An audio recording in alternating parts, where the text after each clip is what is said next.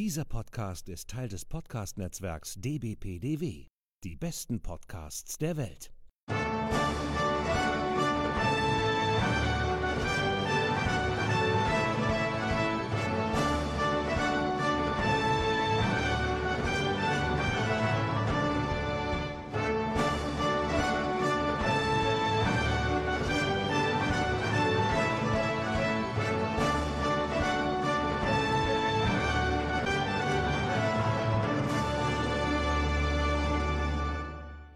Hallo und herzlich willkommen. Hier ist wieder der ESC Green Room, der Podcast zum Eurovision Song Contest. Wir befinden uns bereits in Folge 54 und nehmen heute am Sonntag, den 22. November 2020 auf.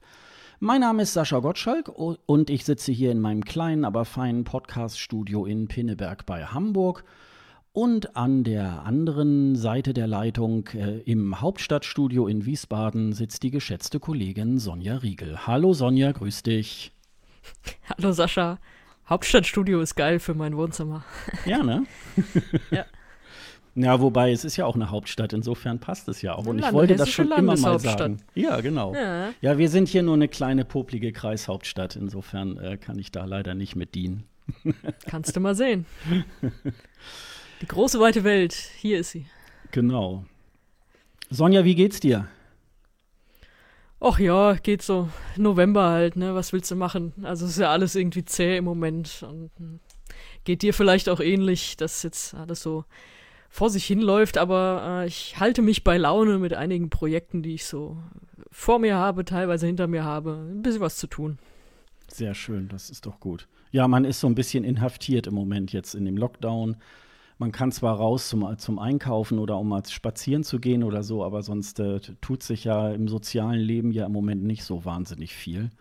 Und äh, ja, gucken wir mal. Da, da werden wir euch, liebe Hörerinnen und Hörer, auch ein bisschen aufmuntern jetzt äh, in den nächsten ein, zwei Stunden und wieder über den Eurovision Song Contest sprechen. Denn das machen wir hier in diesem Podcast seit äh, mittlerweile schon äh, fast vier Jahren oder über, ja genau, über vier Jahren und wir reden äh, immer eigentlich einmal im Monat hier über den Eurovision Song Contest. Wenn er dann ansteht, so im April, Mai, dann auch ein bisschen mehr.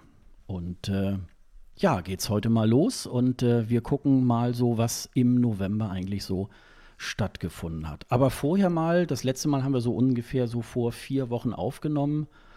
Sonja, was hast du denn, du hast ja eben schon mal gesagt, ähm, Projekte, ähm, was hast du denn so in den letzten vier Wochen gemacht? Ja, es ist noch nicht alles komplett spruchreif, aber hm. was spruchreif ist tatsächlich seit gestern, äh, ist ein Video, das ich online gestellt habe. Und zwar, vielleicht weiß es der eine oder andere noch, du weißt es ganz sicher noch.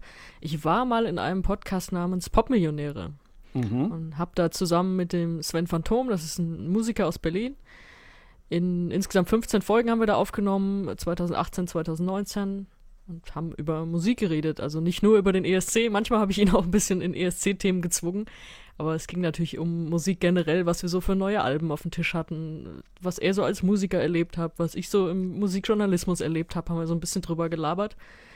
Und da habe ich mir mal die alten Folgen nochmal vorgenommen und habe ein paar Highlights rausgeklippt und habe die aneinander geschnitten zu einem schönen Video. Es war unter anderem auch meine Beschäftigung in der Wahlnacht. Ah, ja, genau. Ich weiß nicht, wer sich die noch so um die Ohren geschlagen hat, ohne richtiges Ergebnis. Also die US-Wahl Anfang, Anfang November jetzt. Da konnte ich das so ein bisschen nebenbei irgendwie weitermachen, weil es dauert ja dann doch, bis man alles durchgehört hat, selbst wenn man es ein bisschen schneller stellt. Also es ist witzig, die eigene Stimme so hochgepitcht zu hören. Aber das ist ja dann doch unvermeidlich bei 15 Folgen, damit man irgendwie durchkommt. Das hat echt Spaß gemacht und hat natürlich, also das, das Video wird jetzt nicht das Internet durchbrechen, das weiß ich auch schon, aber es hatte auch so ein bisschen den Hintergrund, dass unsere Folgen ja nicht mehr komplett alle äh, anhörbar sind in den Podcatchern, einfach weil unser Soundcloud-Account, der ist irgendwann ausgelaufen. Also den haben wir nicht verlängert, warum auch, wir stellen ja nichts mehr Neues online. Und äh, der sind jetzt halt nur die zwei letzten Folgen noch äh, auf Public gestellt sozusagen und gehen an die Podcatcher raus.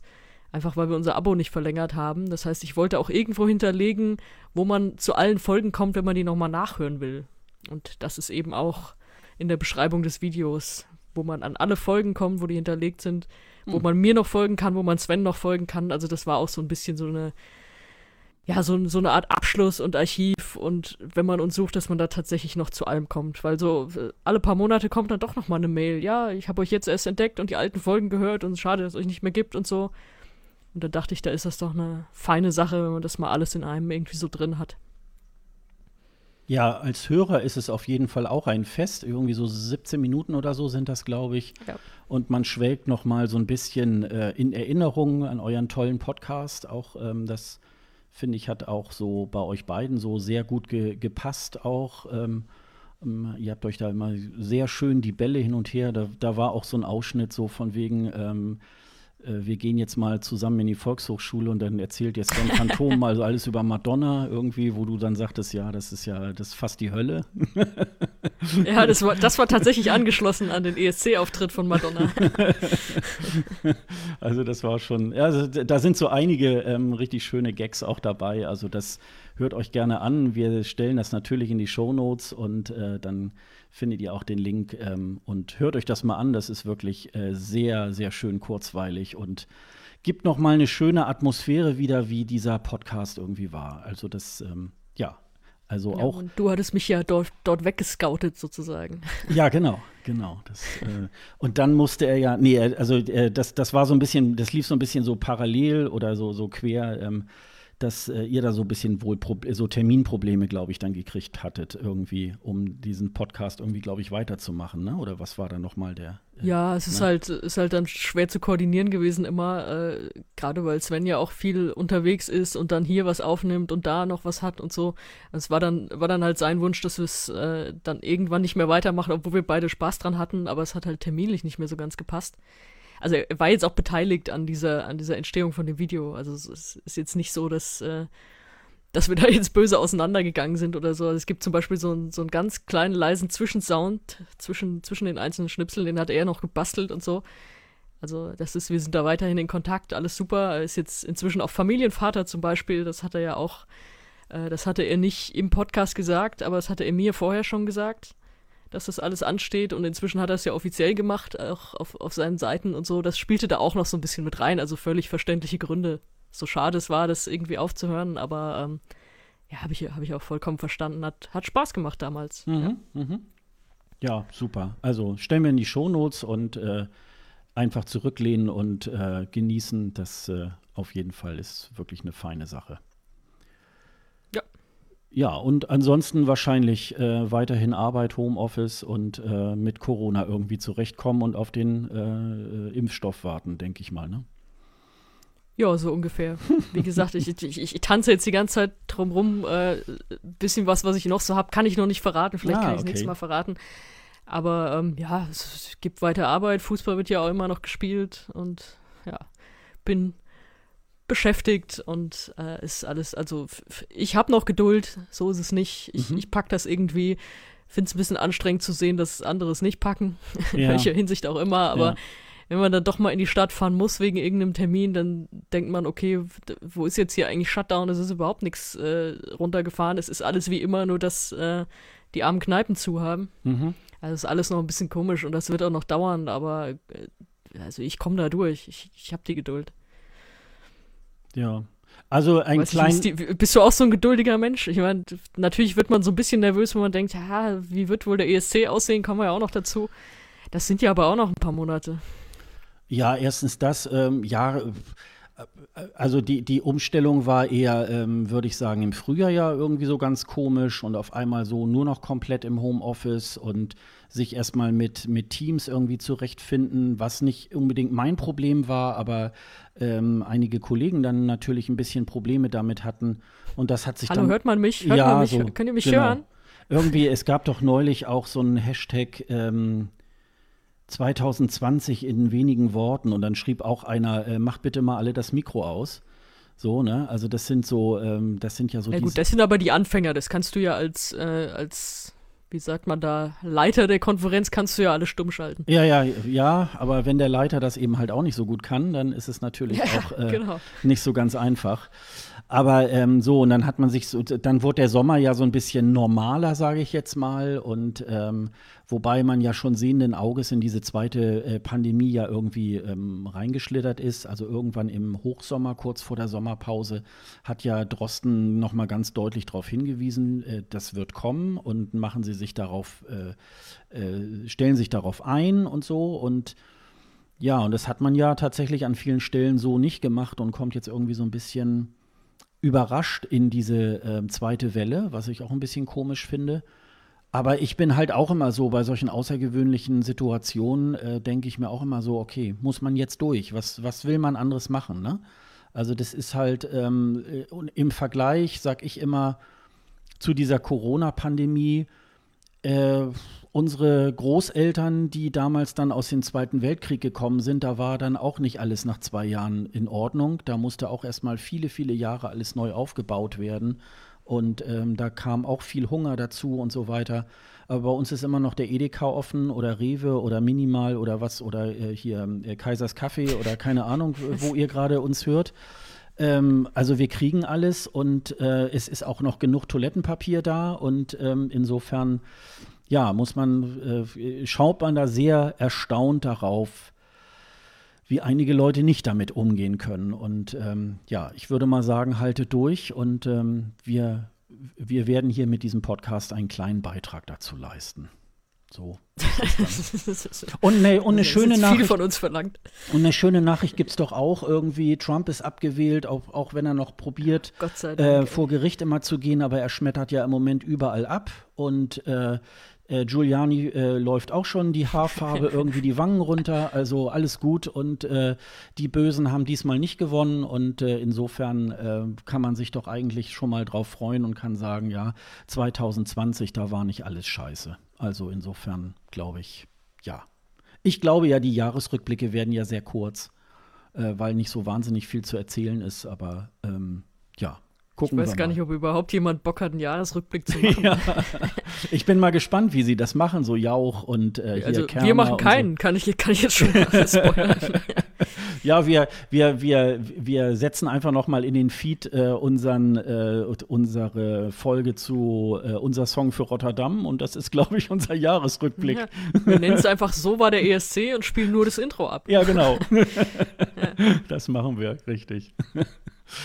Ja, ähm, ja, bei mir waren noch so zwei Sachen, ähm, die ich, äh, raus. die ich da noch so erzählen wollte. Das eine war, ähm, ja, wir haben ja in der letzten Ausgabe haben wir uns ja ausgiebig über eine Stunde History und auch über die Vrind-Folge von ähm, Holger Klein auch unterhalten.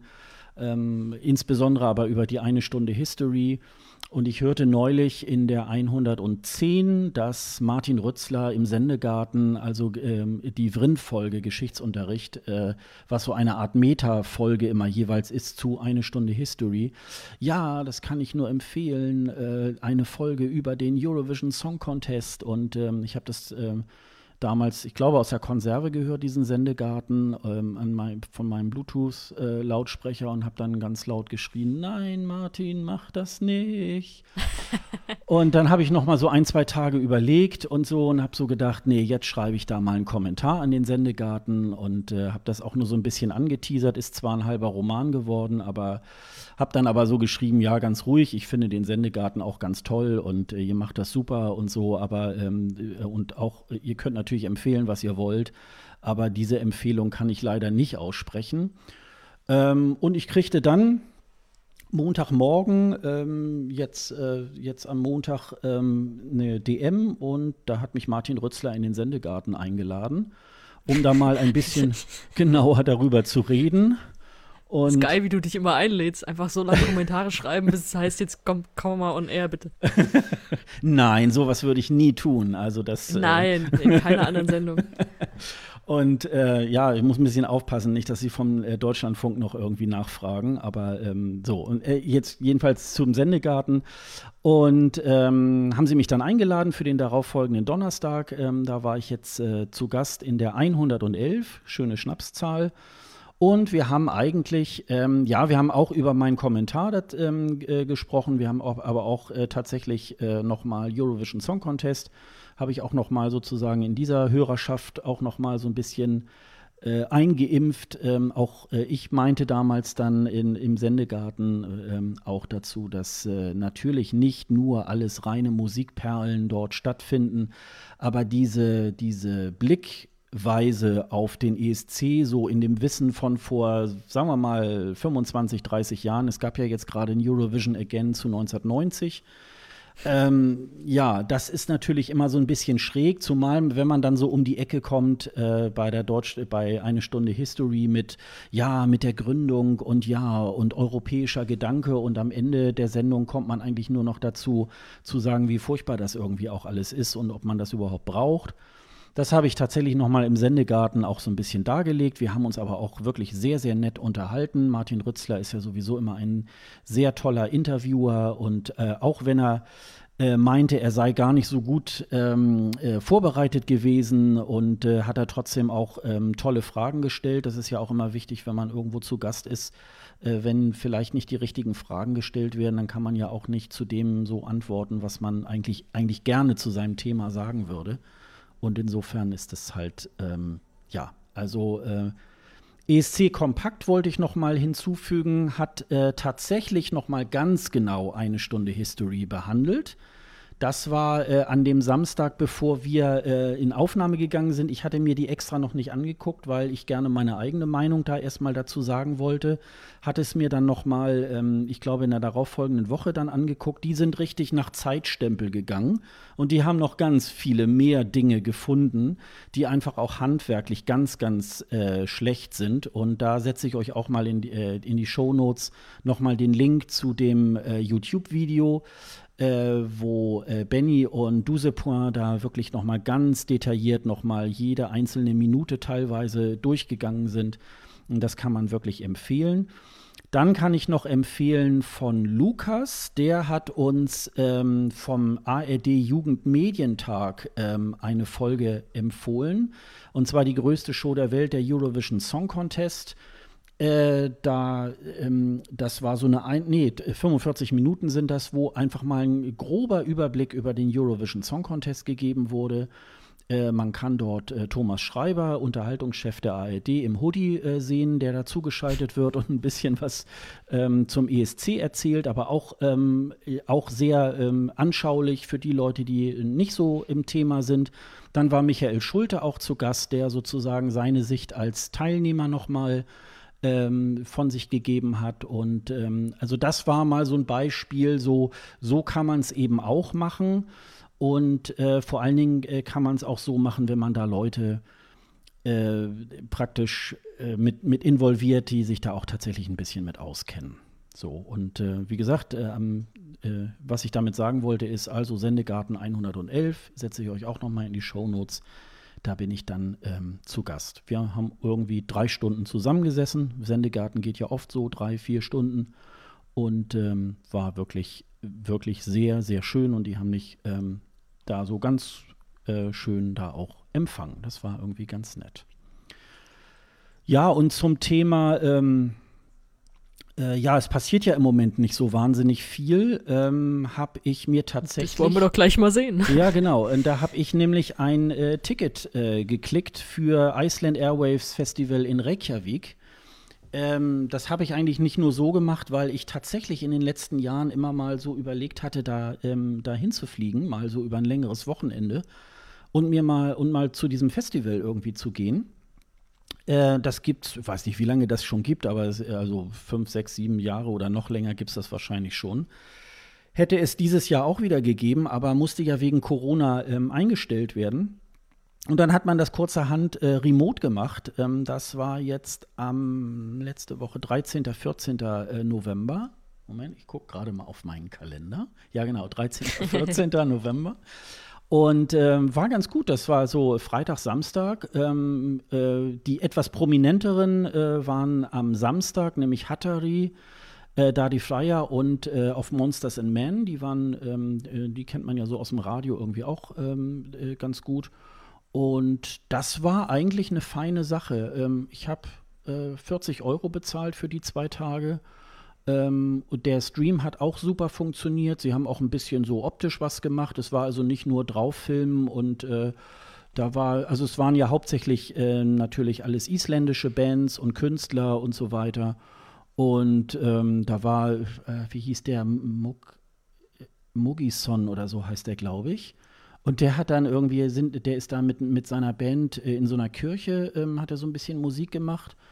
Und dann haben sie die Location gewechselt und sind dann da so durch, äh, äh, da durch die Straßen gelaufen, so mit der Quetschkommode und haben dann weitergesungen und sind dann in die nächste Location gegangen. Also man hatte auch ein bisschen sowas vom, vom Gucken her. Äh, hauptsächlich würde ich mal sagen, so, so ganz grob gesagt, äh, so äh, war viel so Elektropop irgendwie dabei ähm, und wirklich sehr feine Musik. Ich setze euch noch mal in die Shownotes. Da gibt es eine Spotify-Playlist sogar ähm, von den äh, von den Auf oder von der Musik, die dann da gespielt worden ist. Und ich hatte da wirklich einen schönen Freitag und Samstagabend. Ähm, das ging dann immer, ging um ähm, 20 Uhr los. Nee, um 21 Uhr. Ich muss gerade überlegen. Nee, um äh, 20 äh, Uhr und ging dann so bis, bis um 0.30 Uhr oder so. Also das äh, konnte man sich dann irgendwie gut angucken. Das, ähm, das äh, Airways äh, Festival in Reykjavik geht meistens immer länger, äh, sogar vier Tage. Nächstes Jahr wird es dann vom 3. bis 6. November stattfinden.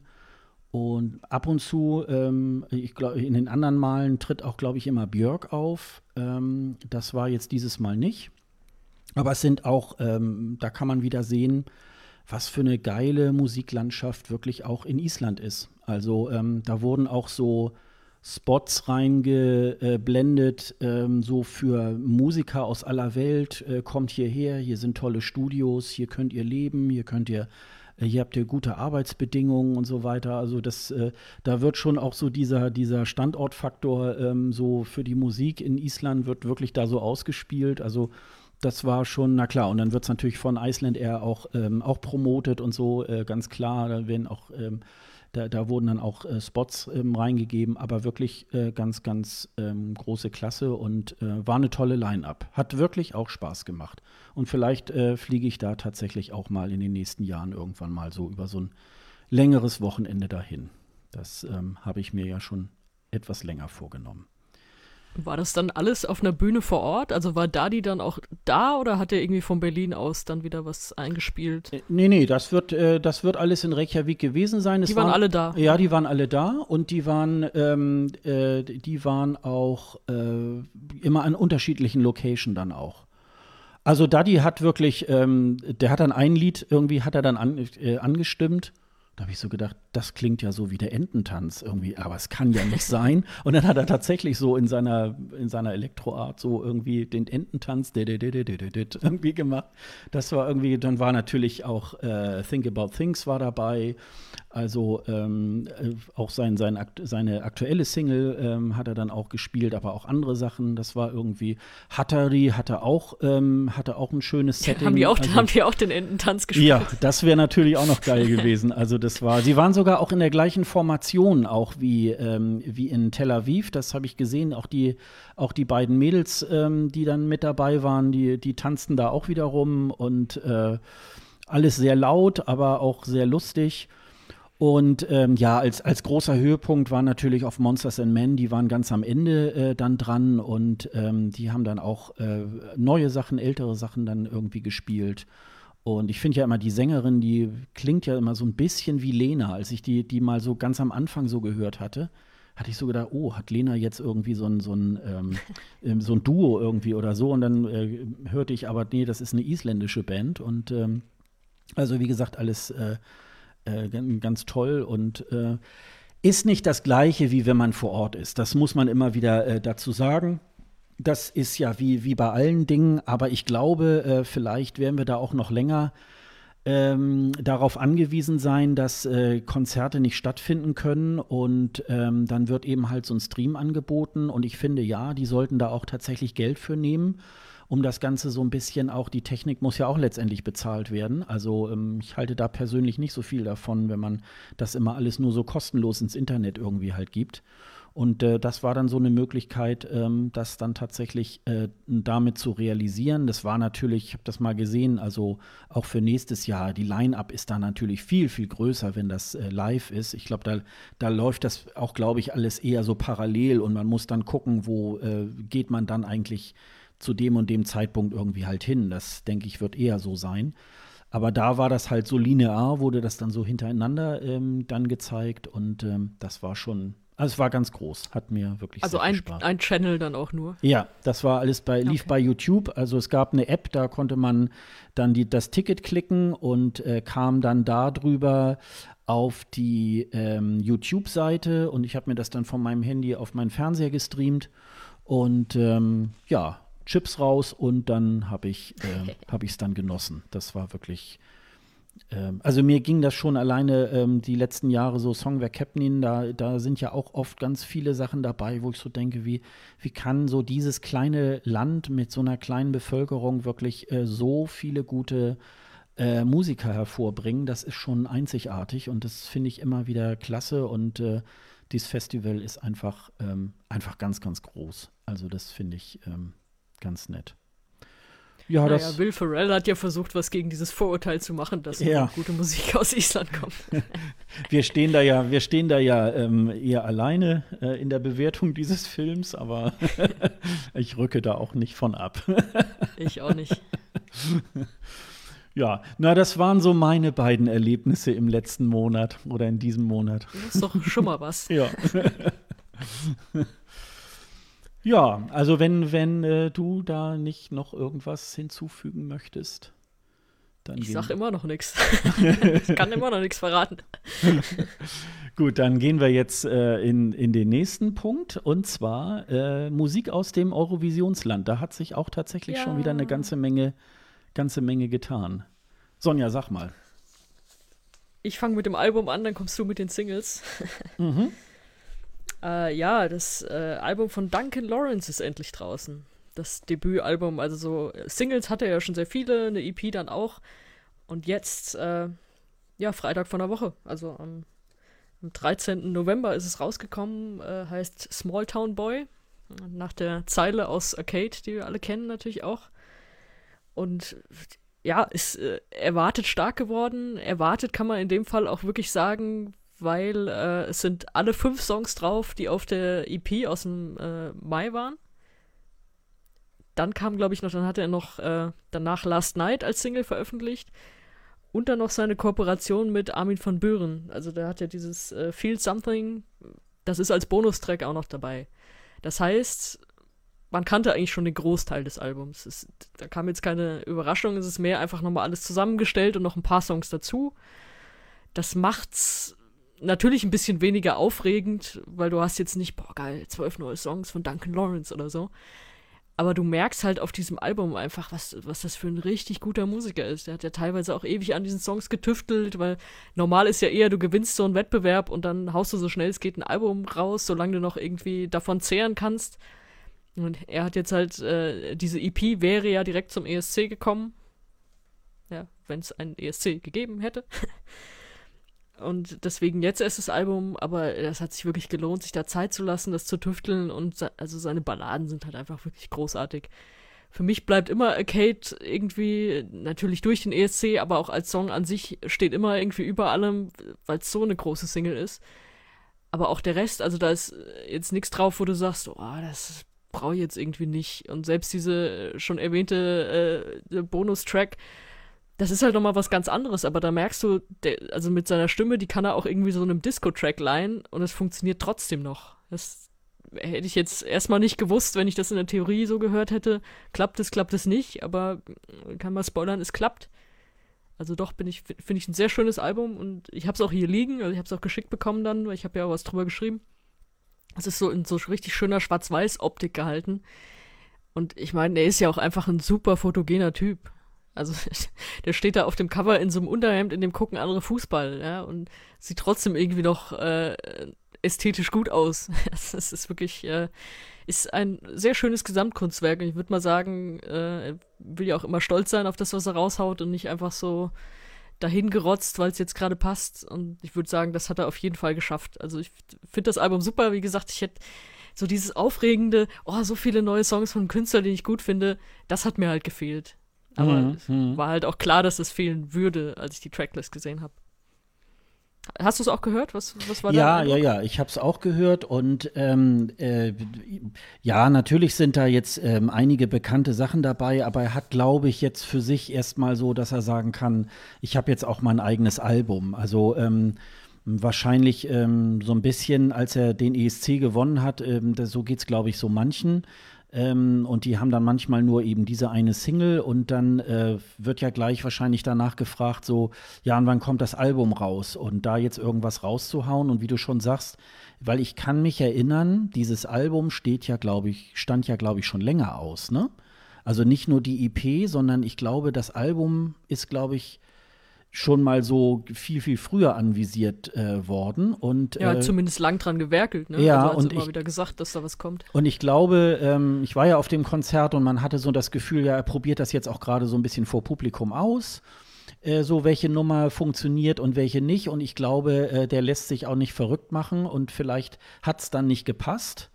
Und man hat sich, äh, und er hat sich dann jetzt wahrscheinlich eher jetzt für diesen Zeitpunkt ähm, äh, entschieden, diese, diese, äh, dieses Album rauszubringen. Und ähm, ich finde die Mischung so aus alt und neu aber nicht verkehrt. Jetzt hat er so mal ein größeres Werk, was er auch präsentieren kann. Und es ist überhaupt nicht, ähm, da ist tatsächlich auch nichts enttäuschend. Man kann sich auch, ähm, also ich habe manchmal ja auch so Alben, ähm, die, die höre ich mir dann an und so, ja gut, dass ich es jetzt irgendwie gehört habe, aber ähm, das kann man halt sich auch immer wieder anhören. Das, ähm, das ist schon, und er hat eine, er hat eine klasse Stimme, das ist alles so ein bisschen, es ist sehr, sehr ähm, äh, smart und also äh, wirklich gut zu hören und wirklich, äh, wirklich sehr schön. Äh, hat mich gefreut, dass das jetzt endlich draußen ist und dass man ein bisschen mehr von ihm hört als äh, Arcade und die ein, zwei Songs, die man bisher so schon gehört hat, die ja auch schon geil waren. Aber da hat man sich natürlich schon wirklich sehr auf das Album gefreut. Ja, also kann ja, man. Es waren halt nicht ein, also es waren in meinem Fall nicht ein, zwei Songs, sondern es sind tatsächlich ja schon sieben oder acht, die, die vorab bekannt waren aus diesem ganzen Album. Ähm, witzigerweise ist es ja eher dann so fast die Künstlerperspektive, ne? Weil in dem Moment, in dem du als Künstler ein neues Album raushaust, ist, sind die Songs für dich ja schon alt, weil du ewig dran gearbeitet hast. Aber bei allen draußen sind sie dann ganz neu, vielleicht bis auf ein, zwei Singles. Und das ist dieses Mal, äh, hat man ja, man hat den Prozess schon teilweise mitbekommen, wie du sagst, weil, also du hast ihn gesehen live, ich habe ihn ja auch live gesehen.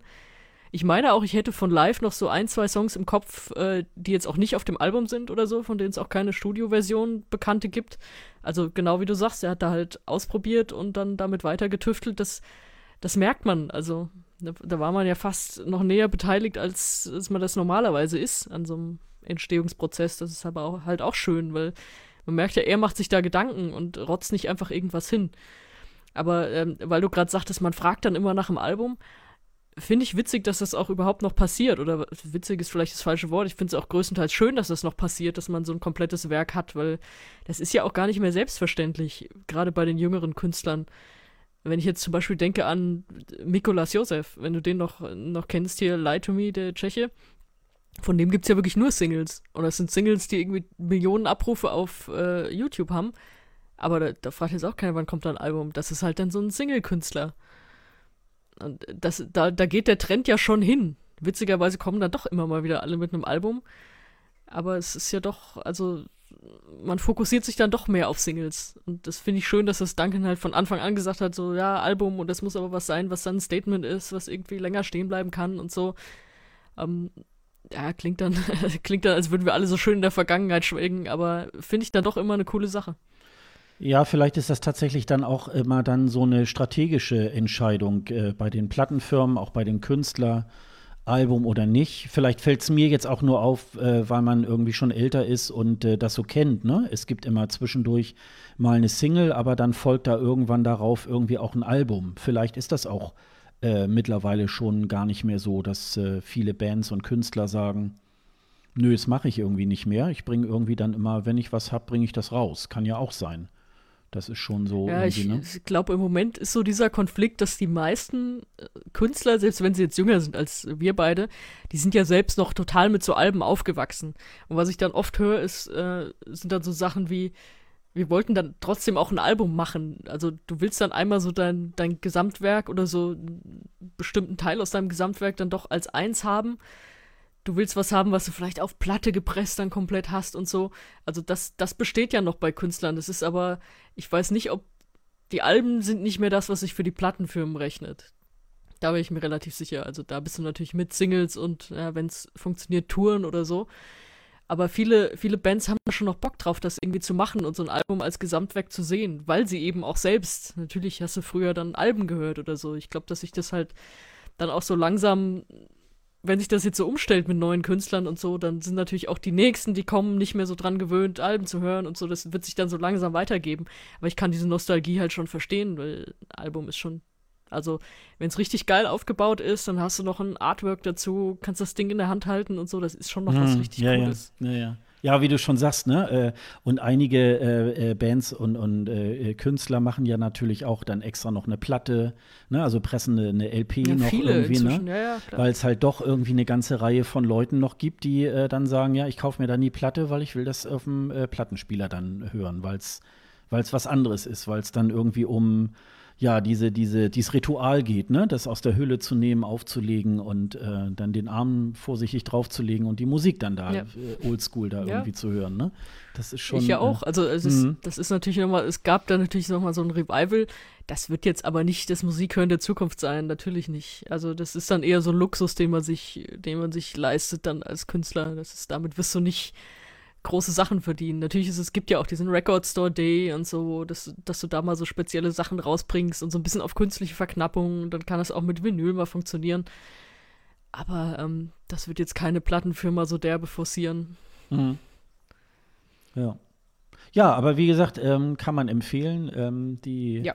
Den äh, Spotify-Link, den können wir ja dann auch noch mal ähm, verlinken. Also ähm, hört rein, das äh, lohnt sich.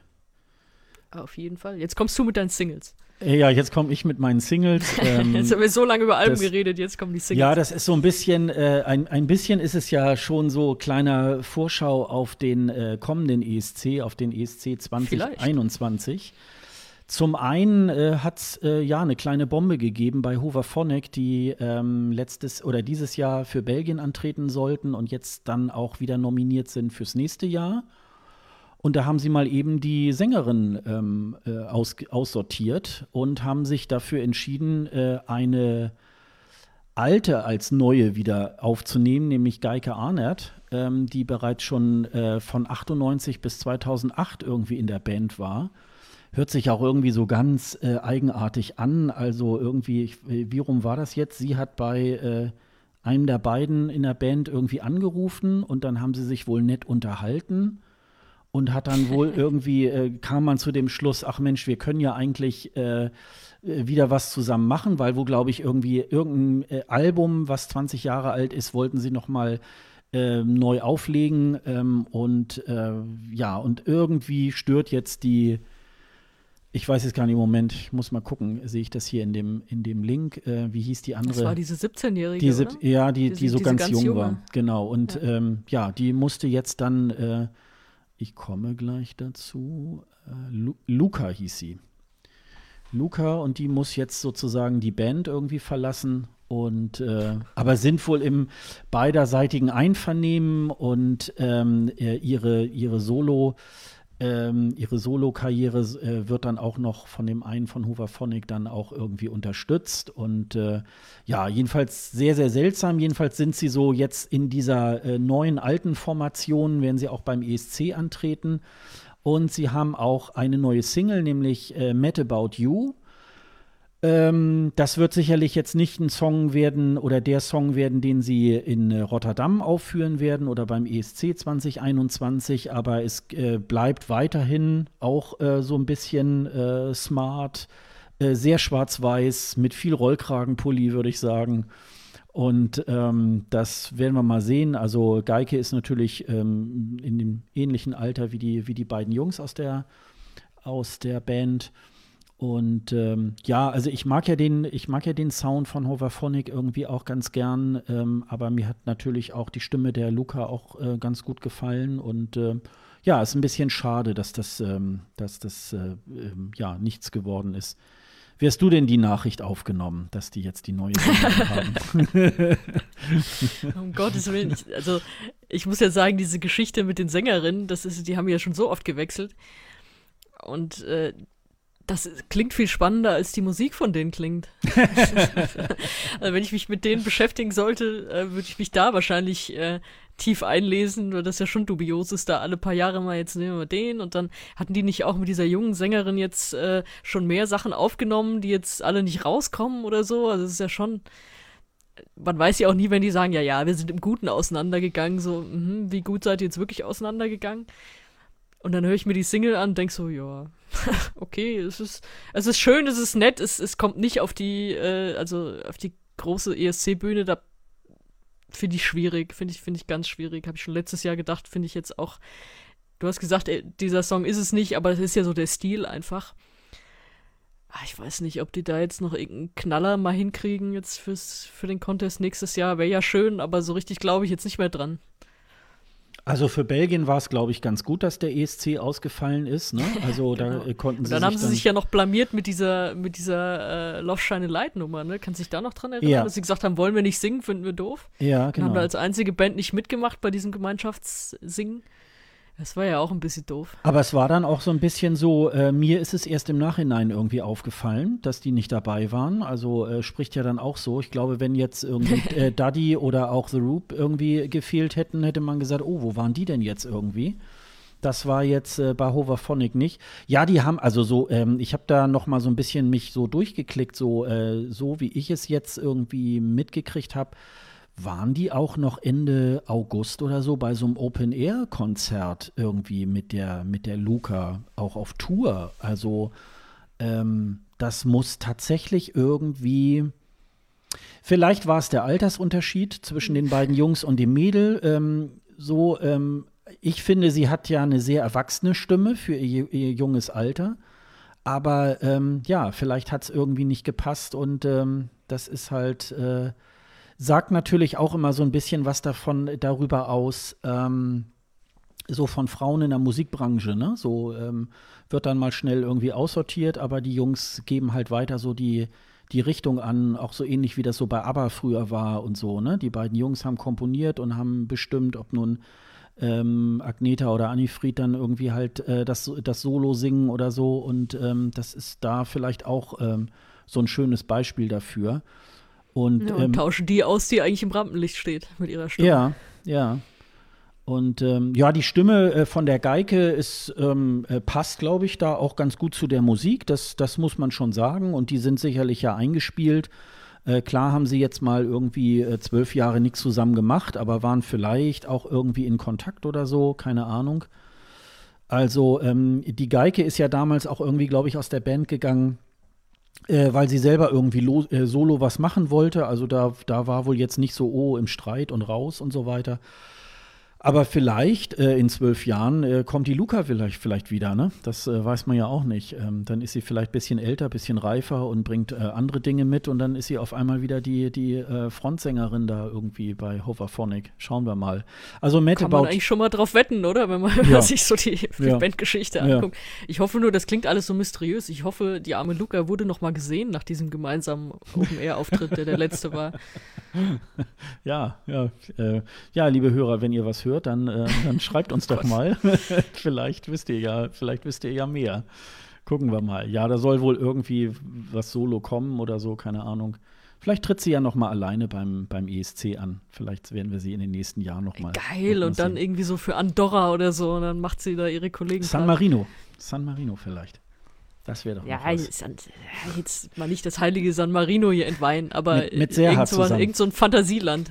mit Serhat zusammen äh, singt sie. Äh, Serhat kann das alles alleine. Ach so, ja. ja das, äh, Der neben, neben, da kannst du doch kein 17-jähriges Mädchen neben dran stellen. Das ist äh, das, das ist, also du kannst ja nicht, kannst du ja nicht jemand Unbekanntes neben so eine Legende, da, da kannst du nur abkacken. Legende, wenn ich das schon höre. ESC-Länder der ESC-Legende, hallo. Ja. Frag doch mal in der Bubble rum. Ja, ja, das stimmt schon. Ja, er, er nähert das ja auch immer mal wieder mit neuen Versionen von Szenen. Ja, völlig zu Recht. Ja, völlig zu Recht. Wo ist die dänische? Naja, egal. Ja, und dann haben wir, äh, ja, da, da musst du mir tatsächlich auch mal ein bisschen aushelfen. Also ich habe äh, jetzt vor ein paar Tagen noch ähm, so aus dem halben Auge habe ich erst gedacht, oh, äh, Victoria aus Bulgarien äh, veröffentlicht jetzt schon am Freitag ihren ähm, ihren ESC-Song äh, Ugly Cry ist am Freitag rausgekommen. Und ähm, ja, war es natürlich nicht. Und jetzt äh, schreiben viele ähm, dass wohl das bulgarische Fernsehen wohl jetzt probiert, äh, mehrere Songs von ihr immer mal so in Intervallen immer mal zu veröffentlichen und mal abzuwarten, wahrscheinlich, wie wohl die äh, Reaktionen äh, auf den Song irgendwie halt sind. Es soll da angeblich, also es gibt, es gab ja in Bulgarien so, so ein Songwriting-Camp, da war auch Ben Dolic äh, unter anderem, aber auch sie und sie soll angeblich also von da äh, zwei Songs mitgebracht haben, die sie für ESC-tauglich äh, ansehen würde. Ähm, und es soll aber insgesamt wohl irgendwie jetzt in den nächsten Wochen wohl ungefähr fünf Songs wohl rausgegeben werden. Ähm, aber ähm, für mich liest sich das alles im Moment immer noch so als aufgeregte Gerüchteküche der ESC-Medien. Also, äh, wie hast du das jetzt wahrgenommen? Ja, also das meiste hast du irgendwie schon gesagt. Also es, ich habe auch erst gelesen, dass es hieß, oh, da kommt schon der ESC-Song. Dann wurde das, äh, ich sag mal so, glaubhaft dementiert von vielen. Also es wurde von mehr dementiert, als, äh, als es vorher irgendwie so dargestellt wurde. Und das andere hat sie dann ja selber geschrieben, wenn ich das richtig gesehen habe. Also so von wegen, ja, äh, der Song, der jetzt rauskommt, ist, ist es vielleicht, wie man im Dschungelcamp sagen würde. Ja, ist es genau. Vielleicht. Und ja, also das, das ist jetzt so der Stand. Und es ist, äh, glaube ich, sehr ungewöhnlich. Also es ist ja nicht die normale Herangehensweise, das heißt, ja, wir, wir hauen jetzt mal nach und nach Songs raus und dann schauen wir mal, wer von denen das wird. Also es ist ja, wenn man vorab solche Songs hört, dann ist das ja meistens verknüpft dann mit einer Live-Show. Also wir, wir bringen die mal vorher raus und dann werden die alle eine Woche später aufgeführt und dann kann man es sehen oder so. Aber das ist ja jetzt, also da habe ich nichts davon gehört, dass es irgendwie, dass es so eine Art Show geben soll, in der dann geguckt wird, welchen performt sie am besten oder so. Deswegen ist das ungewöhnlich, allein deswegen schon irgendwie spannend, was mhm. sie sich mhm. daraus jetzt für Erkenntnisse erhoffen, was für Songs noch kommen. Also bis sie entscheiden, scheint ja wohl noch Monate zu dauern, wenn ich den Plan da richtig, äh, richtig mitbekommen habe. Ja, also mal sehen, was sich da noch draus, draus ergibt. Wäre denn äh, Ugly Cry für dich ein äh, guter Song für sie beim ESC. Ich weiß, du warst ja so verschossen in den, äh, in den Song, der es äh, in diesem Jahr geschafft hätte. Ähm, ja, ich denke mal, du wirst jetzt wahrscheinlich wieder von irgendeinem Hygieneinstitut mir gleich wieder irgendwie einen Text irgendwie aus, aus dem Hut zaubern. Zucker in der Wunde, Alter. ähm, ja, Ugly Cry, äh, also äh, es hat sich da ja wieder so ein bisschen ähm, erhärtet. Äh, böse Zungen werden jetzt wieder sagen, ah ja, das ist wieder so ein äh, Billie Eilish-Verschnitt. Ähm, ähm, aber das ist nun mal auch, äh, würde ich mal sagen, diese Art von Musik ähm, ist halt auch die, die Art und Weise, wie sich Victoria ausdrückt. Und ich finde es einen äh, äh, tollen Song. Also ähm, der, der ist ja auch so mit viel Bass und also wirklich äh, ganz toll. Ich mag ihre Stimme sehr gerne. Und das ist womöglich dann auch so die Art und Weise, ähm, wie eben heute auch Musik gemacht wird, dass man äh, sicherlich ist vielleicht auch eine Beeinflussung von Billie Eilish, vielleicht ist sie aber auch äh, sie hat das erfunden und Billie Eilish hat es kopiert, man weiß es ja nicht, aber ähm, dieser, dieser Song, der knüpft tatsächlich auch, ähm, auch an ihren ESC-Song ähm, an und äh, ich könnte mir den sehr gut vorstellen äh, beim ESC. Ähm, ich glaube auch, dass sie dass sie eine gewisse Aura versprühen würde auf der Bühne. Also ähm, das wird, glaube ich, nicht nur so eine einfache, schlichte Performance. So wäre das jetzt irgendwie tatsächlich meine Spekulation dazu. Und äh, ja, wollen wir mal gucken. Also es ist ja eher immer so, Bulgarien ähm, lässt sich ja immer sehr viel Zeit. Also sie sind teilweise sogar Äh, intern sicher nicht, aber äh, nach draußen hin äh, locker manchmal über, dem, über der Deadline hinaus, wo man schon sagt, äh, ja, und wo bleibt jetzt der bulgarische Song? Und ich glaube, daran werden sie sich auch halten, weil es gab auch Medienberichte darüber, dass äh, das bulgarische Fernsehen schon davon gesprochen hat, dass sie im März 2021 auch erst äh, den Song von Victoria auch wirklich ja, veröffentlichen oder verkünden. Also wenn wir ihn jetzt schon hören, ja, so eine ähnliche Vorgehensweise hatte ja 2018 das finnische Fernsehen mit Sara Alto. Da gab es ja drei Songs, die dann, ich glaube, auch immer an jedem Freitag äh, veröffentlicht wurde. Und dann gab es halt am Ende äh, ne, einen Vorentscheid dazu. Ähm, beim bulgarischen Fernsehen glaube ich jetzt nicht, dass sie jetzt eine Sendung darüber machen weil Bulgarien sonst eigentlich auch immer eher intern ausgewählt hat. Nun haben sie sich ja schon für Victoria entschieden. Das ist natürlich immer ein bisschen einfacher, wenn man äh, nicht eine quotenstarke Vorentscheidung irgendwie jedes Jahr anbietet. Dann kann man natürlich sagen, ja, wir setzen wieder den Künstler an, den wir uns auch schon für 2020 vorgestellt haben. Also ähm, um das mal auszuprobieren, ähm, ist es natürlich nicht verkehrt, irgendwie zu gucken, wie sind die Reaktionen und ähm, wie sind die, äh, was sagen die Leute dazu. Also wenn ich mir überlege, ähm, ich denke mal, das französische Fernsehen wird sich äh, auch dagegen entschieden haben, ihren Künstler für 2020 auch in 2021 äh, wiederzubringen, weil der, der Tom Lieb, ähm, weil der einfach so schlecht in der Öffentlichkeit auch angekommen war. Also ich glaube, ähm, das spielt vielleicht heute tatsächlich wirklich auch eine äh, gewisse Rolle, ähm, wie sich das irgendwie wie jemand ähm, ankommt und wie das, äh, ich meine, es gibt ja genug ESC-Medien, in denen man dann nachlesen kann, wie das irgendwie, wir machen das ja hier jetzt auch. Also, ähm, ja, aber für die normale Playlist irgendwie Ugly Cry ist da bei mir im Moment auch äh, dabei. Wir haben sie auch in unserer Playlist ähm, ESC Aftershow, könnt ihr auch noch mal nachhören, auch den, äh, die Single von äh, Hooverphonic. Und dann könnt ihr euch ja noch mal ähm, auch tatsächlich einen eigenen, ähm, eine eigene Meinung bilden. Aber ähm, nee, du hast noch nichts dazu gesagt, ne? Wie findest du denn den Song Ugly Cry? Ähm, ich fand den ganz gut. Ich fand den äh, nicht ganz so schluffig wie den Song für dieses Jahr, was, was schon mal deutlich positiver ist. Es fehlt mir, das ist aber, glaube ich, generell so ihre, ihr Style von Musik, so irgendwie so ein, so ein Knacker, so, so, so ein Höhepunkt, wie er eigentlich in ESC-Songs gehört. Also es ist so, es läuft so vor sich hin, es ist gut, es ist, wie gesagt, nicht ganz so einschläfernd, aber ähm, ja, so das, das Highlight fehlt mir dann doch. Und ähm, es ist vielleicht auch ganz gut, dass sie den Song ja noch kürzen müsste. Also zumindest die Spotify-Version, die war, glaube ich, 3 Minuten 30 oder so. Also die war länger als die erlaubten 3 Minuten.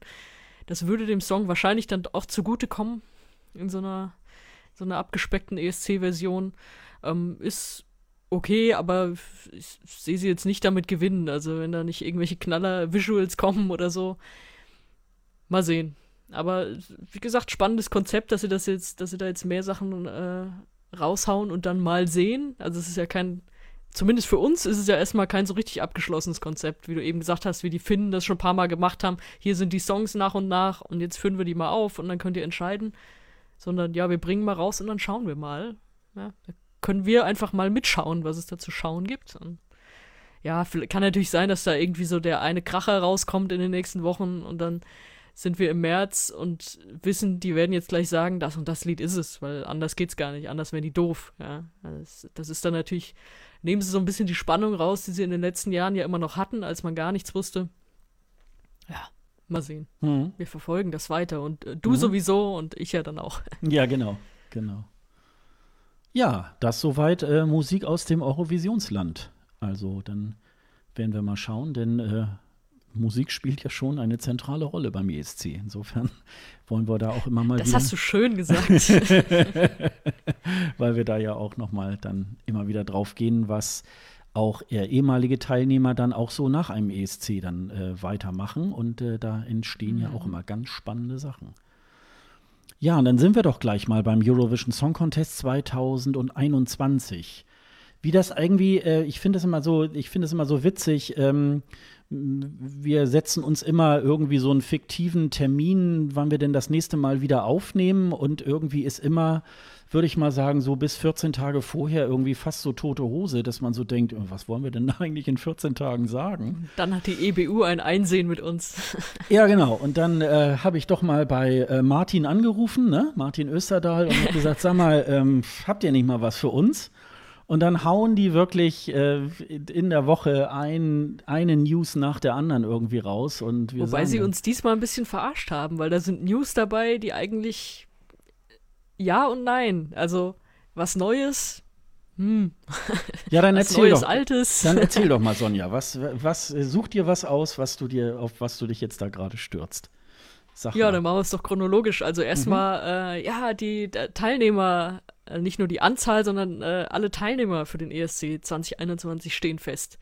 Es kommt ja dann immer irgendwie so im Herbst, so wer hat, wer hat gemeldet, würde man im Sport sagen. Also äh, wer ist, wer ist am Start, wer äh, hat sich, hat sich irgendwer zurückgezogen, ist irgendwer neu dabei und jetzt kommt zack, 41 Länder nehmen teil. Man guckt auf die Liste und man sieht, hm, ja, die gleichen, die auch 2020 teilgenommen hätten, teilnehmen wollten, wie auch immer. Also es hat sich tatsächlich gar nichts verschoben. Jetzt weiß ich nicht, hätte ich mal nachgucken sollen, wann es das letzte Mal war, dass es von einem Jahr aufs, aufs andere gar keine Verschiebung gab, weil es ist ja doch immer mal ab und zu. Also man hatte so mit Ukraine, Russland, dass da mal jemand nicht teilnimmt, das gab es ja auch immer. Dann hatte sich ja Bulgarien auch mal zurückgezogen in den letzten Jahren. Es gibt ja dann immer, also so, wenn die ESC-Medien im Sommer gar nichts zu tun haben, dann wird ja spekuliert, was weiß ich, kommt vielleicht, ist, ist vielleicht Andorra mal wieder dabei oder äh, weiß ich nicht, wie sieht's denn mit äh, Luxemburg aus oder so. Ja, und äh, dieses Mal war, also ich, ich freue mich dann immer zu sehen, da kommt irgendwer wieder vor allem. Aber ja, null, nix, hat sich nix getan. Ja, ja. Genau, genau das gleiche Line-up wie vorher. Andererseits, andererseits passt ja auch ganz gut dazu, dass, dass der Großteil ja schon seine Künstler auch wieder bestätigt hat. Also, dass, dass es dann auch die gleichen Leute sind, nicht nur die gleichen Länder, sondern auch die gleichen Künstler und Künstlerinnen und Bands. Ja, wobei ich äh, glaube, die, ähm, äh, da, dass jetzt die Meldung, dass 41 Länder, also die gleichen wie auch 2020 wieder an, ist ja eigentlich erstmal eine gute Nachricht, weil ähm, dadurch wird ja auch ähm, ersichtlich, ähm, es hat jetzt nicht, äh, die Corona-Phase hat jetzt nicht irgendeinen Sender gerissen, dass sie sagen, oh nee, das können wir uns jetzt nicht mehr leisten. Also da brauchen wir jetzt mal zwei Jahre Pause oder so. Äh, insofern, das ist ja eigentlich schon mal ähm, eher die, die gute Nachricht. Also ähm, ich glaube, so in, äh, so äh, in, in manchen aufeinanderfolgenden Ländern ist das schon immer so ein bisschen. Es fallen immer nur mal so, so, so Länder raus, zum Beispiel, als es dann in ähm, Aserbaidschan mal war, dass dann Armenien sagt, nee, da kommen wir nicht. Oder Ja. in der Ukraine dann kommt, äh, nee, da durfte ja äh, Russland nicht einreisen und so. Und ähm, so, das sind dann manchmal so diese kleinen Geplänkel. Sonst ist es ja Gott sei Dank eigentlich äh, auch sehr, sehr stabil. Ich hatte mir noch so überlegt, naja, man, es gibt ja immer so einen so einen, ähm, nicht ähm, bekannten oder öffentlichen Teil der Regeln. Da sind ja unter anderem auch wohl die, Bei äh, die Teilnehmerbeiträge geregelt.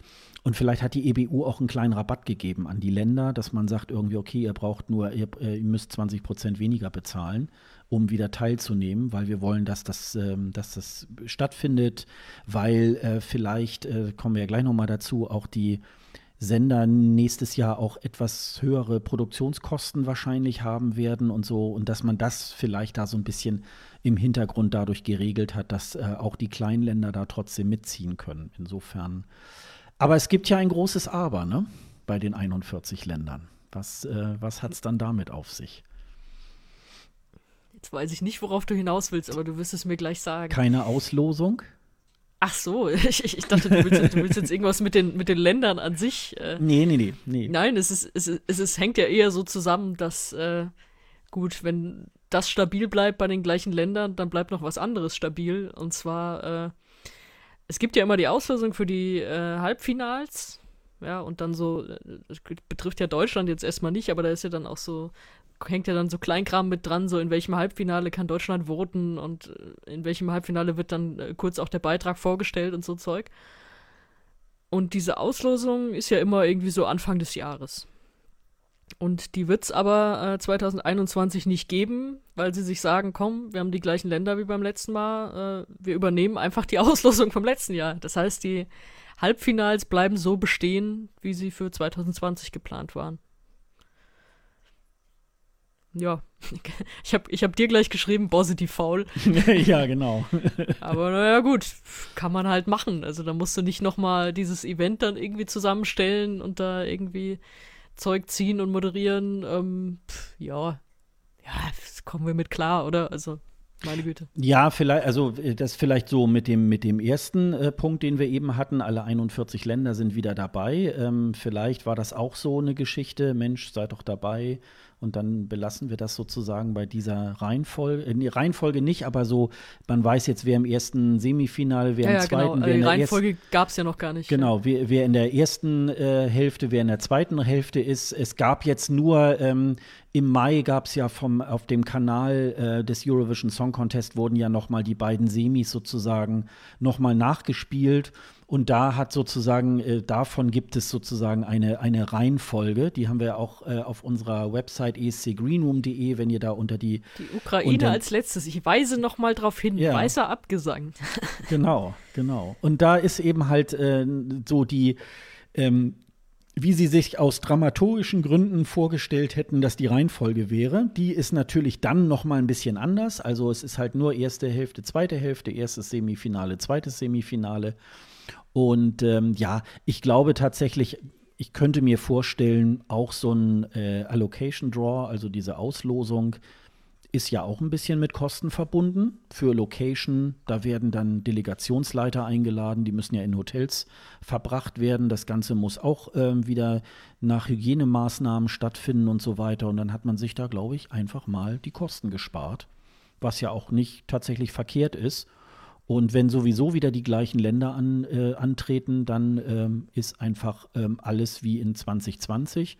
Weil man hat ja im Grunde genommen auch diese ähm, Auslosung in dem Sinne ja auch noch nicht genutzt. Und warum sollte man das dann äh, tatsächlich da auch nicht, nicht, äh, nicht ausnutzen? Also es ist auch sogar, äh, es bleibt sogar dabei, wie, äh, wie das mit Deutschland äh, zum Beispiel ist. Deutschland äh, stimmt im ersten Semifinale ab und auch die Auslosung, wie der ähm, wie der ESC sozusagen abläuft ähm, und so weiter in den beiden Semis ist auch gleich. Und äh, die Niederlande hatte ja auch schon ihre Startnummer im Finale gezogen. Das war die 23. Auch die werden sie dann irgendwie wieder dabei erhalten. Ich habe mir das gerade noch mal eben aufgerufen. Also das erste Semifinale sind die Big Five Länder Deutschland, Italien und Gastgeber Niederlande mit dem Voting dran und im zweiten Semifinale dann natürlich die anderen, nämlich Frankreich, Großbritannien und Spanien.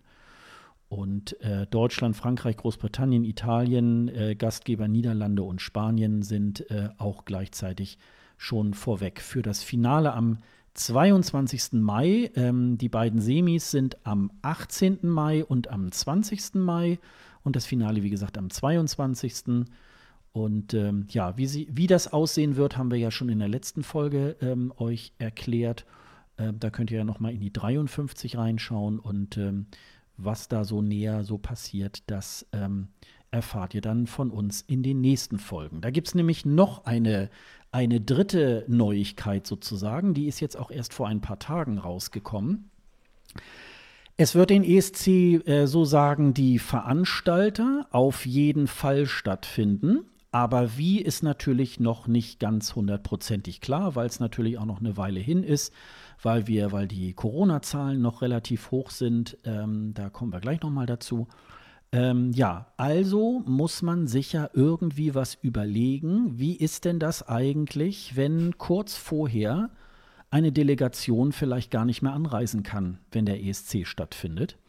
Und da hat man sich jetzt äh, vorsorglich dafür entschieden, so eine Art ähm, Backup-Beitrag äh, ähm, zu äh, erstellen von jedem ähm, Teilnehmerland. Das wird auch, äh, das soll live on tape äh, stattfinden und das soll auch ähm, nach gewissen Vorgaben äh, passieren. Also da gibt es so Restriktionen, äh, wie hat die Bühne auszusehen. Es soll kein Greenscreen, äh, Greenscreen ähm, auch äh, genutzt werden. Es sollen angeblich auch keine Drohnenaufnahmen möglich sein, was mich ein bisschen wundert, weil diese, ähm, das sind dann keine Drohnen, aber diese ähm, Kameras, die oben auf den Seilen irgendwie halt äh, äh, längs fahren oder so, die gibt es ja in der normalen ESC-Bühne ja auch, aber okay, wenn es dann äh, nicht erlaubt ist. Also da soll es einen Beitrag geben. Da soll die Zeit, ähm, in der das aufgenommen wird, ist auch dann irgendwie festgelegt. Das sind 60 Minuten, in denen ich glaube, drei Takes aufgenommen werden können. Und ähm, da soll dann ein EBU-Beobachter soll dann äh, dazu zugeschaltet werden, damit also nicht jetzt irgendwie eine Delegation drei Wochen lang irgendwo an dem äh, Beitrag rumschnitzt und sozusagen einen Wettbewerbsvorteil hat und nachher so tut, so, ach ja, nee, wir können jetzt leider nicht anreisen und nutzen dann eben halt dann diese, diese Backup-Aufnahme. Und da soll dann der Head of Delegation soll dann äh, entscheiden ähm, oder ein ähnlicher ähm, Entscheider sozusagen, der soll dann sagen, es soll der Tape werden, meinetwegen das, äh, das, das zweite Take soll dann irgendwie genommen werden. Und das wird dann auch nicht bis zum ESC veröffentlicht und soll dann nur eingesetzt werden, wenn es plötzlich heißt, also ähm, zum Beispiel unser deutscher äh, Beitrag soll, äh, wir dürfen da leider nicht einreisen, weil zum Beispiel ähm, der Einreisende dann in Quarantäne muss und kann dann auch nicht auftreten. Und dann würde man sozusagen dieses, ähm, diesen äh, Live- und Tape-Aufnahme würde man dann nutzen.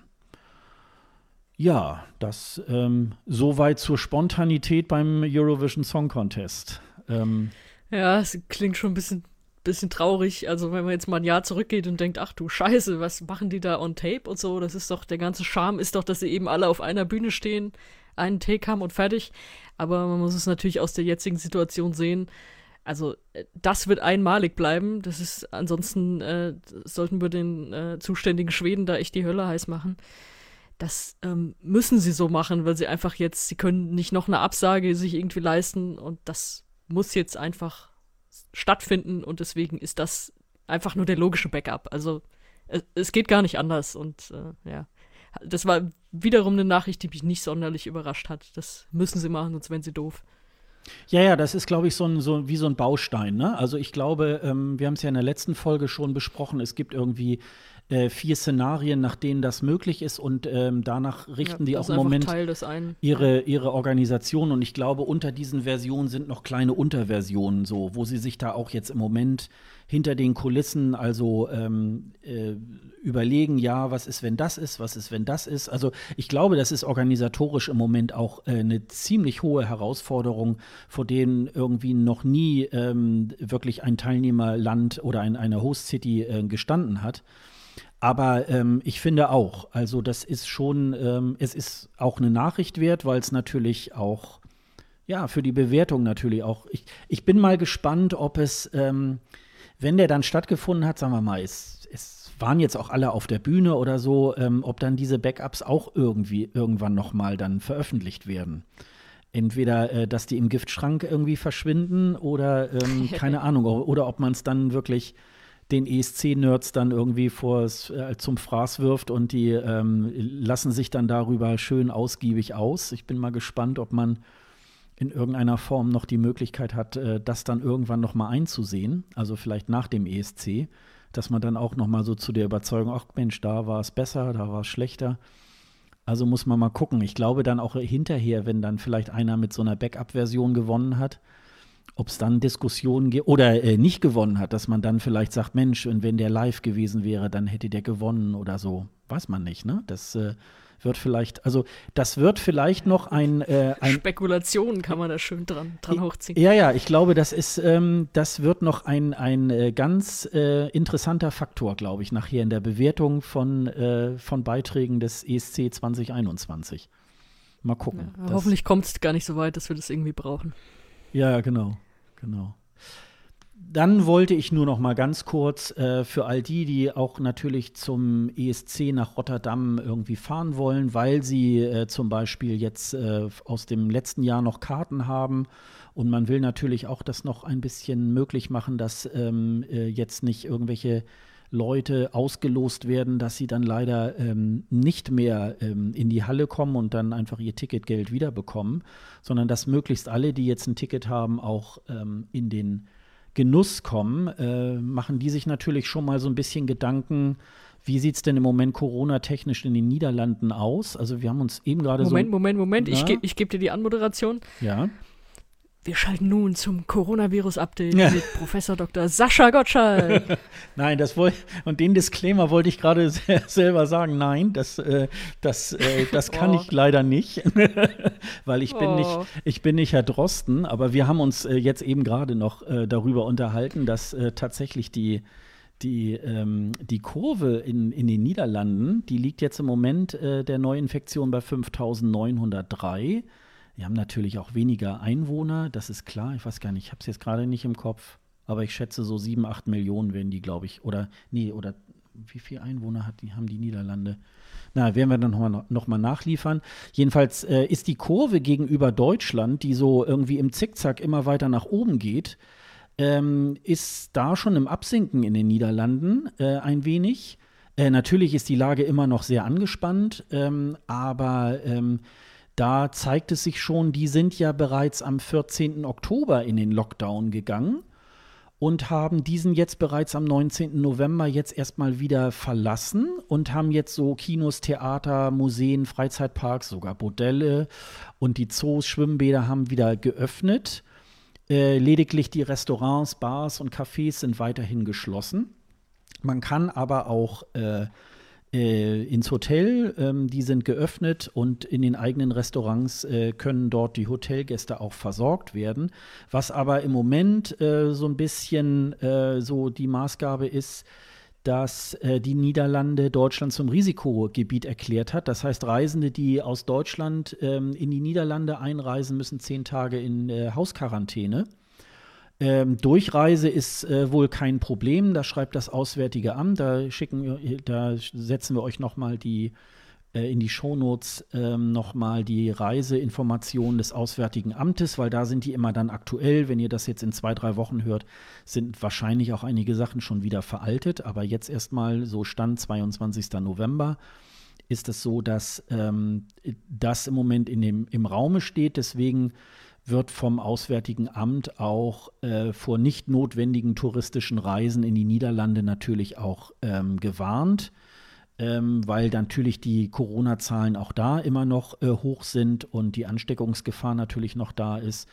Also ähm, das ist im Moment der Stand in den Niederlanden zu Corona und wir schauen mal, wie es sich dann im Mai irgendwie ähm, anhält. Also das ist ja auch ein bisschen so ähm, für uns jetzt auch tatsächlich, wir planen ja auch immer noch nach Rotterdam zu fahren, und, um von dort zu berichten.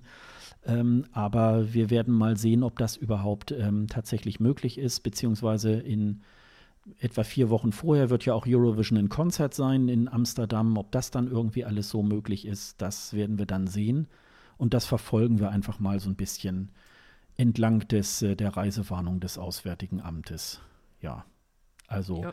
Ich liefere es noch nach, gut 17 Millionen Einwohner. Ah ja, genau, siehst du. Dann hat man das so zu 80 Millionen ähm, dann nochmal. Weiß ich natürlich auch nicht auswendig. ja, ähm, und zum Thema, ähm, zum Thema Bombe ähm, gab es jetzt auch, ähm, ja, also eigentlich nicht wirklich eine Bombe, wenn man sich das anguckt bei Eurovision.de gab es da tatsächlich auch äh, eine kleine Meldung dazu, äh, nämlich, ähm, was wir ja schon längst vermutet haben, Ben Dolic tritt nicht 2021 für Deutschland an. Äh, was hat's denn damit auf sich, Sonja?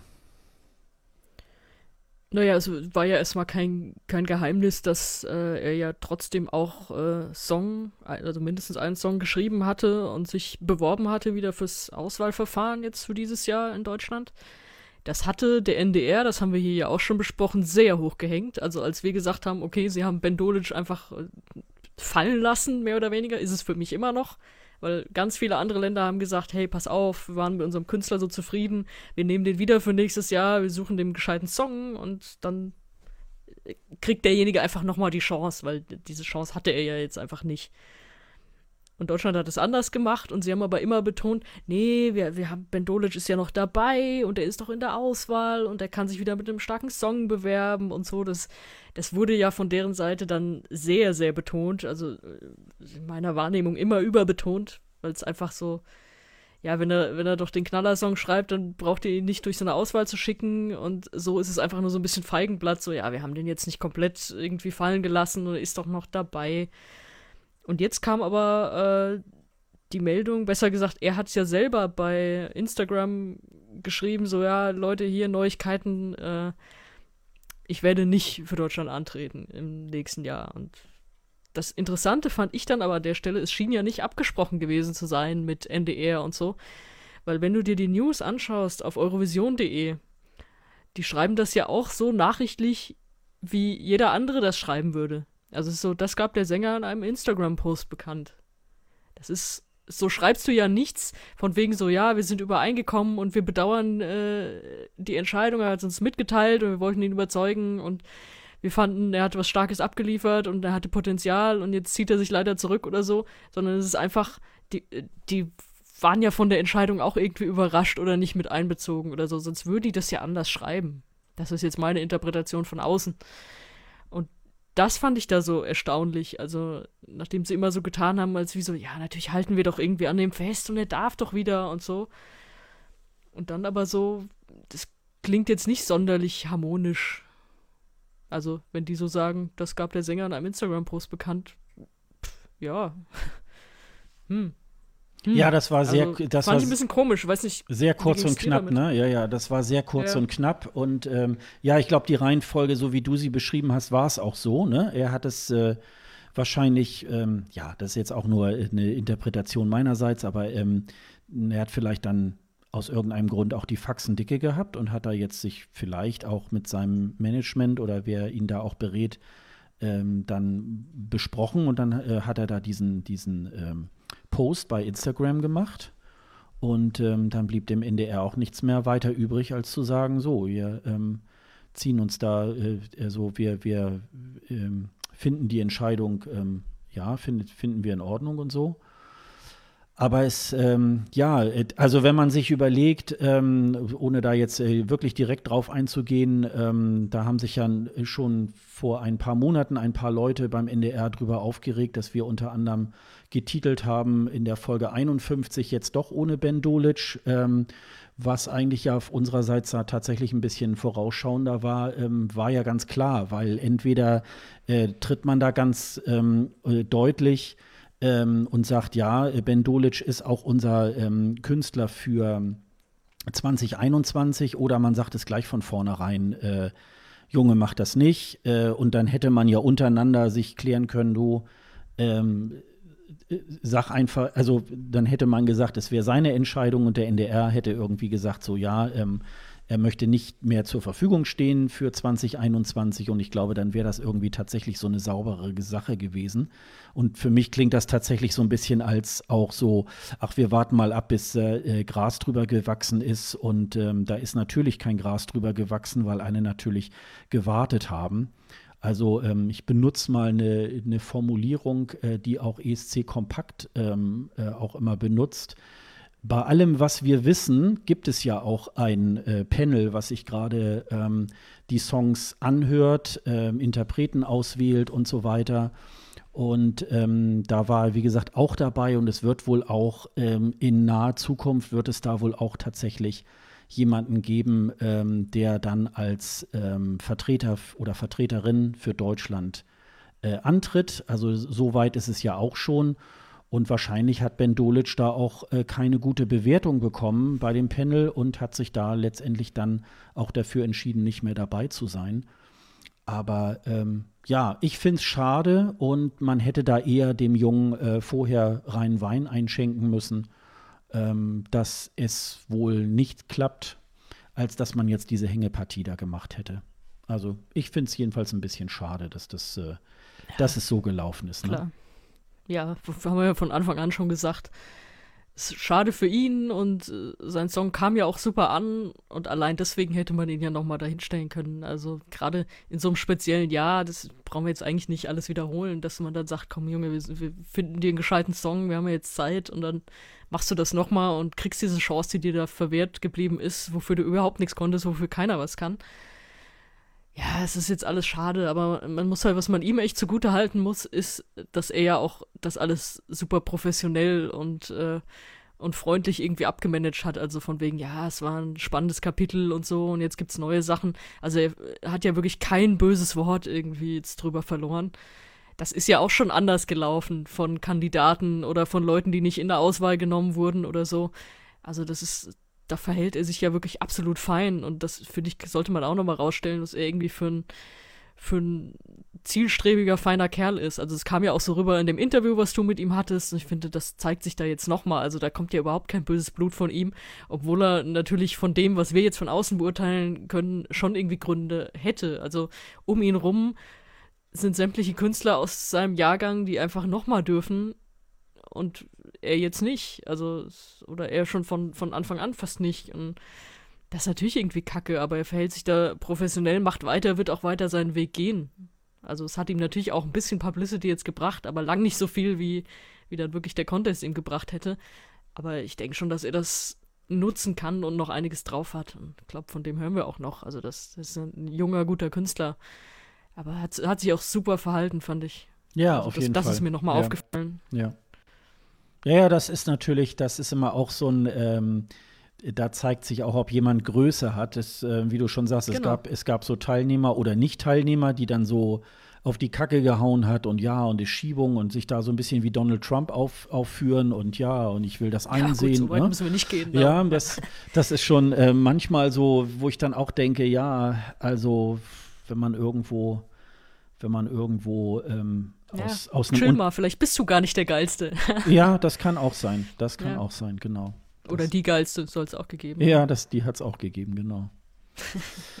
ja, also wie gesagt, da ist neues Spiel, neues Glück und ähm, soweit äh, wie wir das wissen, wird sich da tatsächlich, ähm, also so erfahrungsgemäß stellt sich immer so um den Jahreswechsel dann jemand dabei heraus, der es dann werden wird. Ich denke mal, ähm, wir wollen hoffen, dass wir nicht wieder irgendwie Sky Dumont vorgesetzt bekommen, der uns wieder lustig irgendwie erzählt, Ja, wie man Professor Satellite. Nicht, aber ja, es war, ach nee, da war das ja, da haben wir die Ironie ja nicht verstanden. Das, so war das ja richtig, genau. Genau, genau. Ah ja, okay, ich, ich halte mich zurück.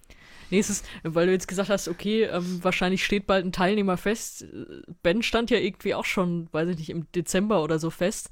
Und bis sie es uns dann verraten haben, war Ende Februar. Da bin ich jetzt auch mal gespannt auf den Ablauf, ob sie es wieder so machen, ob sie wieder die Spannung so lange hochhalten. Und sie haben es ja auch wirklich gut unter Verschluss gehalten, muss man auch dazu sagen damals.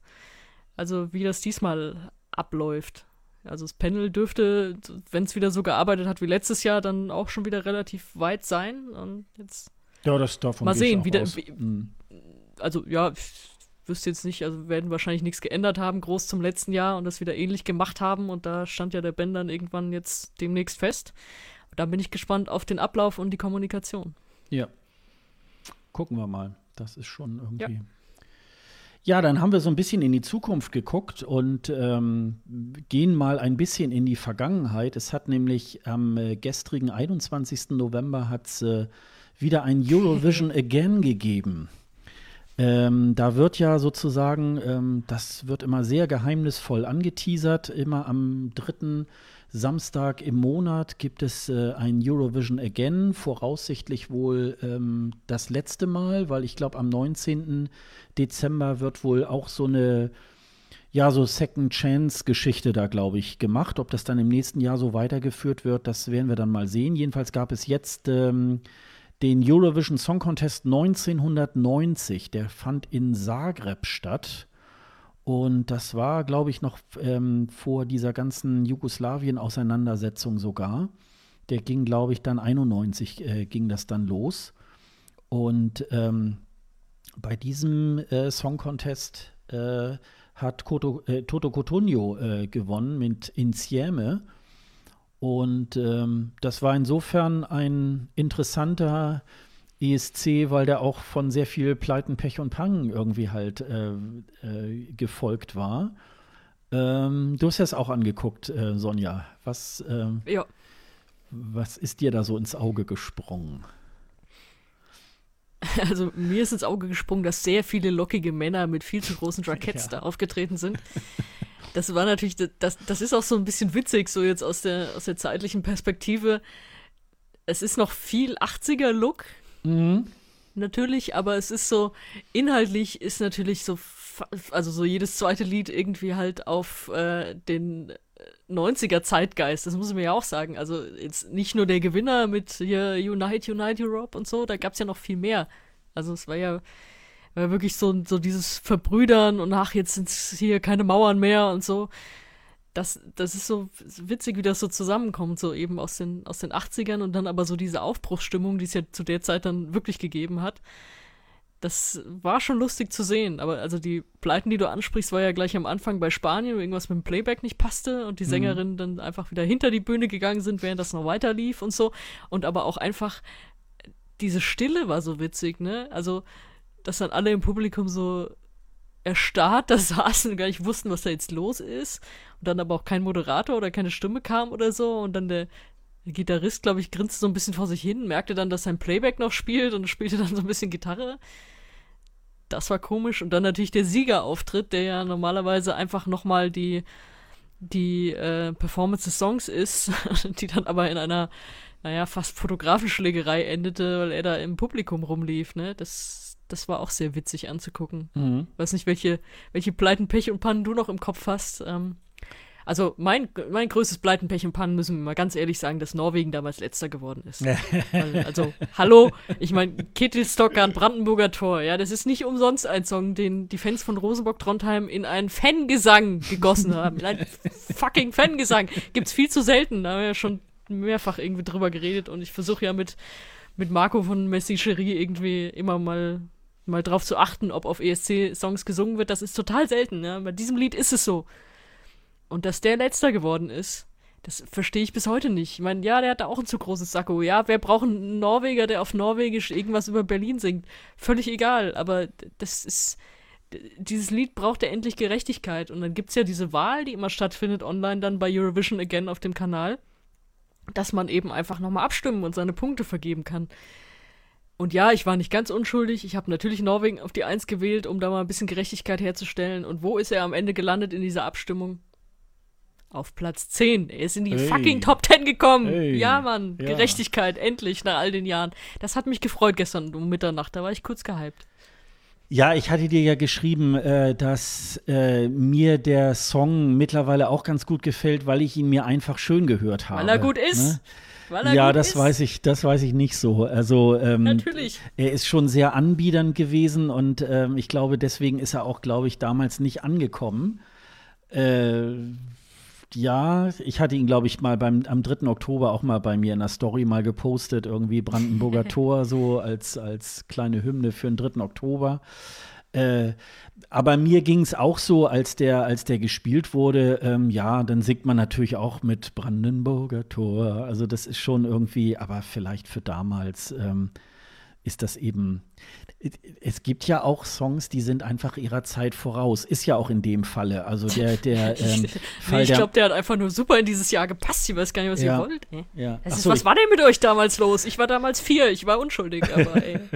Ja, ich wollte gerade sagen, nee, da ist ja die Mauer noch nicht gefallen, aber das war ja 89, also wie, aber die, Ja. äh, der 3. Oktober äh, stand noch bevor, also das war natürlich so in dieser Zeit, also ähm, das ist so ein bisschen, ähm, ja, also wie gesagt, es ist ein Klassiker und deswegen ist er wahrscheinlich heute, wenn er, wenn er heute zur Abstimmung steht, auch immer in den höheren Rängen auch dabei. Ähm, ich glaube, das ist schon bei der, bei dem Jahrgang selber, muss ich sagen, ähm, hat Toto Cotugno auch tatsächlich zu Recht gewonnen.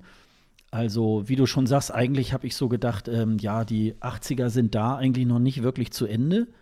Also auch die, die, Optisch auf keinen Fall. die Bühne sah tatsächlich so aus, wie eben halt viele RTL-Shows damals auch irgendwie ähm, eingerichtet waren. Also das ist schon äh, so und ähm, ja, und wie immer war Deutschland auch äh, äh, wirklich äh, Siegel, ja. schlecht. Also ja, wieder Ralf Siegel, Michael Kunze haben wieder ähm, frei zu leben. Chris Kemper und Daniel äh, Kovac. Ähm, Daniel Kovac kenne ich damals, ähm, war irgendwie wohl äh, Tele 5 ähm, Moderator zu dem Zeitpunkt. Äh, ich kann mich da noch dran erinnern, dass ich hatte das gar nicht verfolgt, wer wird eigentlich Deutschland ähm, vertreten beim ESC. Und ich gucke mir das an und er dreht sich um, denkt so, oh nein, der, der Tele 5 äh, Moderator tritt an. Und eigentlich auch gar nicht, äh, ja, das war gar nicht so gut, ne? Also wie er da gesungen hat. gar also, nicht mehr so gut. Ja, also irgendwie, ähm, ja, ist Mittelfeld geworden, neunter Platz, okay, muss dann eben doch einigen Leuten auch gefallen haben.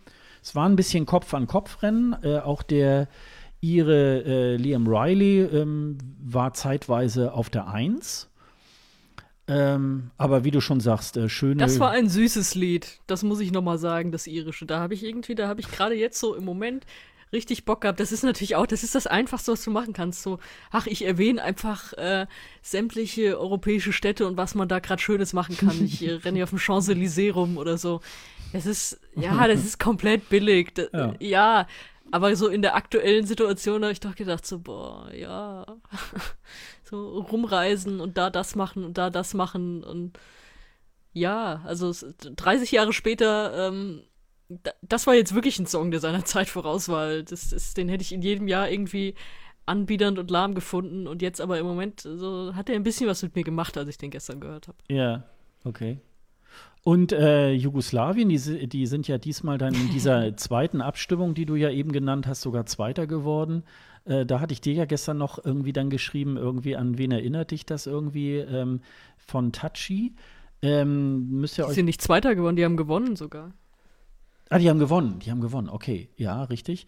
Und ähm, ja, dieser Song, wenn ihr euch den mal anhört und äh, dabei daneben mal Adam Green und Emily mal irgendwie hört, ist zumindest in der Strophe eine sehr starke Übereinstimmung. Also ähm, ich will jetzt nicht behaupten, da hat der eine vom anderen geklaut, aber zumindest ähm, ist das, also ich finde diesen jugoslawischen Beitrag, ich finde den großartig.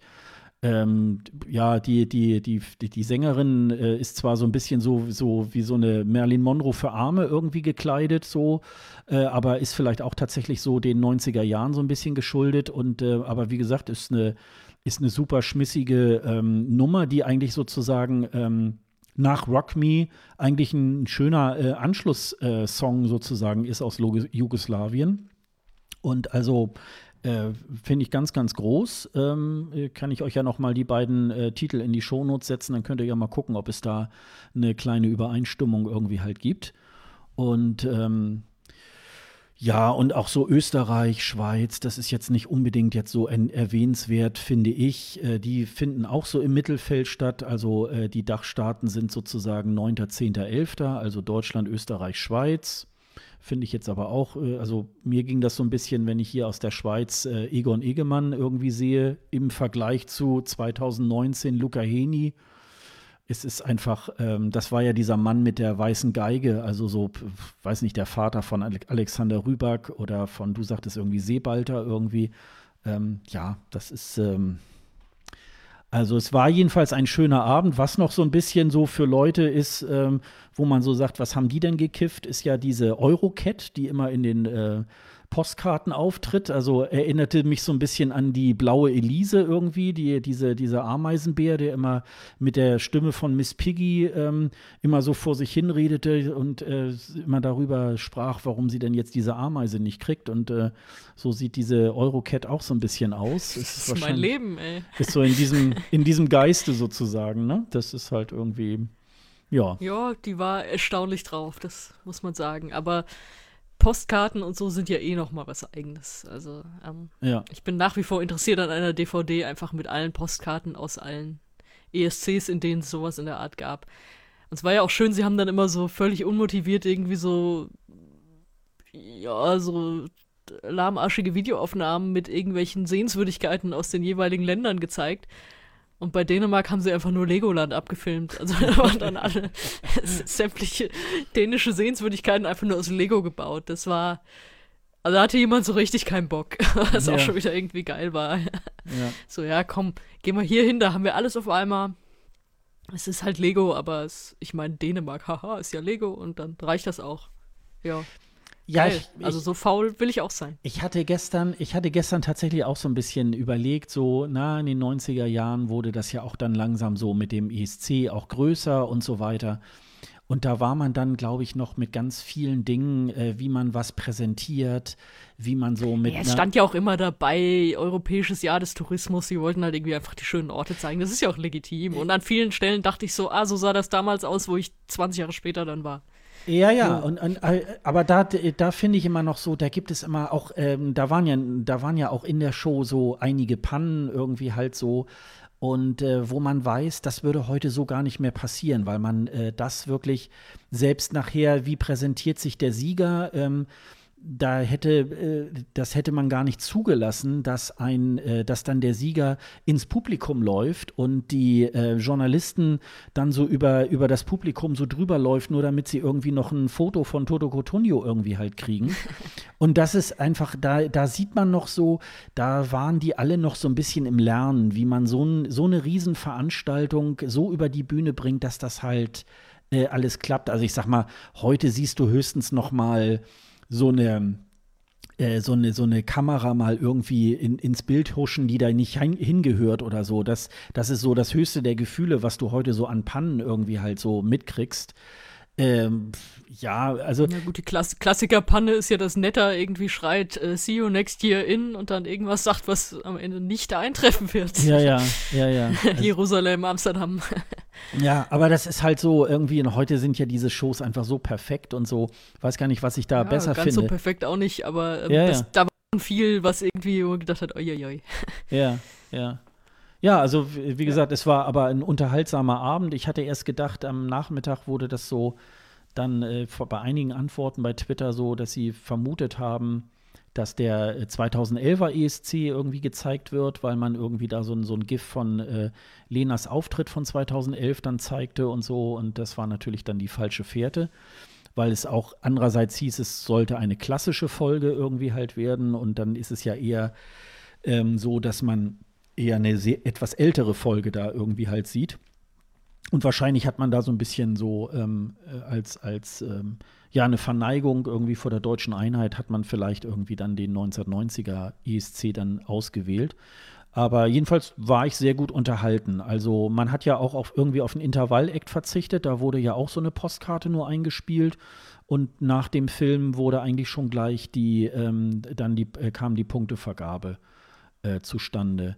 Die war auch immer noch so, die war zwar schon mit so einem Computerscreen, aber ähm, so wie wir das heute kennen, dass so der erste, zweite sich immer dann so einsortiert automatisch, das so weit war man noch nicht, weil man wahrscheinlich die, die ähm, Punktetabelle noch mit dem C64 irgendwie halt betrieben hat. Keine Ahnung, jedenfalls sah es so danach aus. Aber auch das war lustig, da war auch noch eine kleine Panne. Da hat sich dann der Delegationsleiter oder der, der Spokesperson aus Italien dann als äh, spanische Jury irgendwie gemeldet. Und das hat dann der Herr Neef, ähm, der damals die Rolle des Executive Supervisor Einfach innehatte, zusammengebrochen, der, fertig. der hatte schon mal so einen Vorgeschmack. Hätte ich an seiner Stelle gemacht. ja, der hatte, der hatte dann noch so einen kleinen Vorgeschmack auf den ESC 1991, wo Toto Cotugno dann auch die Moderation gemacht hat und eigentlich die, äh, die Punktevergabe komplett gecrasht hat und Herr Neef dann eigentlich immer wieder äh, dazwischen gehen musste. Nein, so ist es nicht, bitte so und so. Und äh, da hatte er dann sozusagen bei dem 1990er schon mal so den kleinen Vorgeschmack, als sich noch nicht mal der Spokesperson aus Italien an die Regeln gehalten hat. Aber so sind die Italiener halt. Ich möchte jetzt hier keine Klischees schüren. Ja, so, das war zu Eurovision Again. Also äh, könnt ihr euch auch noch mal na äh, nachgucken, wenn ihr das äh, nicht gesehen habt. Wir setzen euch auch gerne in die Shownotes, aber auch auf dem offiziellen Kanal vom Eurovision Song Contest ist das dann tatsächlich noch mal einzusehen. Ja, und dann haben wir jetzt noch ähm, kleines Geplänkel ähm, und dann sind wir schon fast wieder am Ende, am Ende unserer Folge. Ähm, aber ein paar Dinge. ähm, Heißt die Rubrik auch so? Nennen wir die jetzt so? Was- Kleines Geplänkel zum Schluss? Kleines Geplänkel oder was sonst noch wichtig war. Ist doch schön. Ähm, ja, ähm, wir bleiben gleich mal auch in äh, Deutschland, denn da hat es auch eine neue Personalie gegeben äh, bei den Führungskräften rund um den ESC äh, bei, äh, aus Deutschland. Ähm, wir erinnern uns noch, äh, bei der Songpräsentation im Februar 2020 äh, wurde ja äh, lautstark ein ganz neues Führungsteam ähm, aus Alexandra Wolfslast, äh, aus Christian Blenker und natürlich auch Thomas Schreiber weiterhin als den Obersten, der zuständig ist für den Eurovision Song Contest. Und so langsam bröckelt ja diese Führungsriege. Denn Thomas Schreiber wird ja, ähm, er ist zwar noch nicht gewählt, ist aber wohl auch äh, nur noch so eine Formalie. Er geht ja zum 1. Mai äh, nach Frankfurt zur Degeto. Das ist ja diese äh, Firma der ARD, die sozusagen die, die Spielfilme, äh, die Spielfilmproduktion koordiniert und auch dort die Spielfilmrechte wohl irgendwie auch regelt. Und da soll er als Geschäftsführer hingehen. Dadurch ist ja die äh, der Posten des Unterhaltungschefs oder der Unterhaltungschefin oder äh, eher, muss man sagen, Unterhaltungskoordination der äh, ARD ist äh, vakant geworden.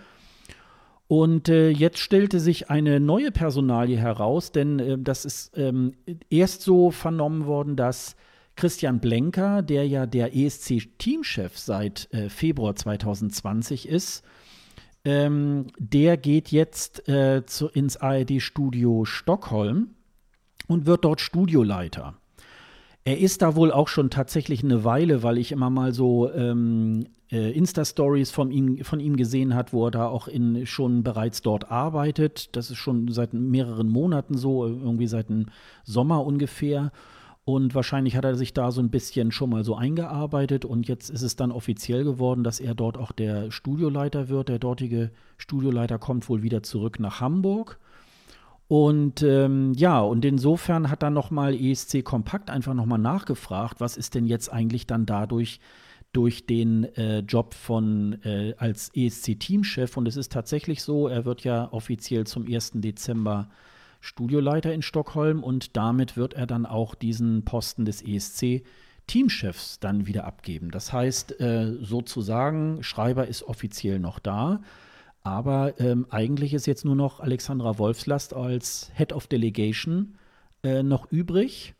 Und ähm, jetzt wird es natürlich noch mal interessant werden, wie das also mindestens spätestens ab 2022 dann mit der Führungsriege irgendwie aussieht. Ähm, das muss man mal gucken. Also ähm, es ist ja die Frage, ob äh, vielleicht Head of Delegation vielleicht noch mal neu besetzt wird, weil es da vielleicht auch andere strategische Ausrichtungen gibt wird vielleicht äh, Frau Wolfslast ähm, aufgewertet, dass sie sogar ähm, in Zukunft noch mehr zu sagen hat als Head of Delegation, als das jetzt vielleicht geplant ist. Ähm, das hängt natürlich irgendwie tatsächlich alles von dem neuen Unterhaltungschef ab, der sozusagen ähm, da letztendlich die Kohle geben muss und das Ganze produzieren muss. Also das wird, wie gesagt, noch mal ganz interessant. Ähm, ja, das, das zu dieser Personalie. Ja, alles noch irgendwie sehr offen, was da jetzt passiert, ne? Und natürlich jetzt für, für ihn, ich meine, Christian Blenker, wie du gesagt hast, gerade erst dazugekommen, ist jetzt so ein bisschen wie bei Ben Dolic, ne? Also, es wäre ein ESC gewesen und der fand nicht statt. Schade, das, das echte Erlebnis fehlt ja komplett.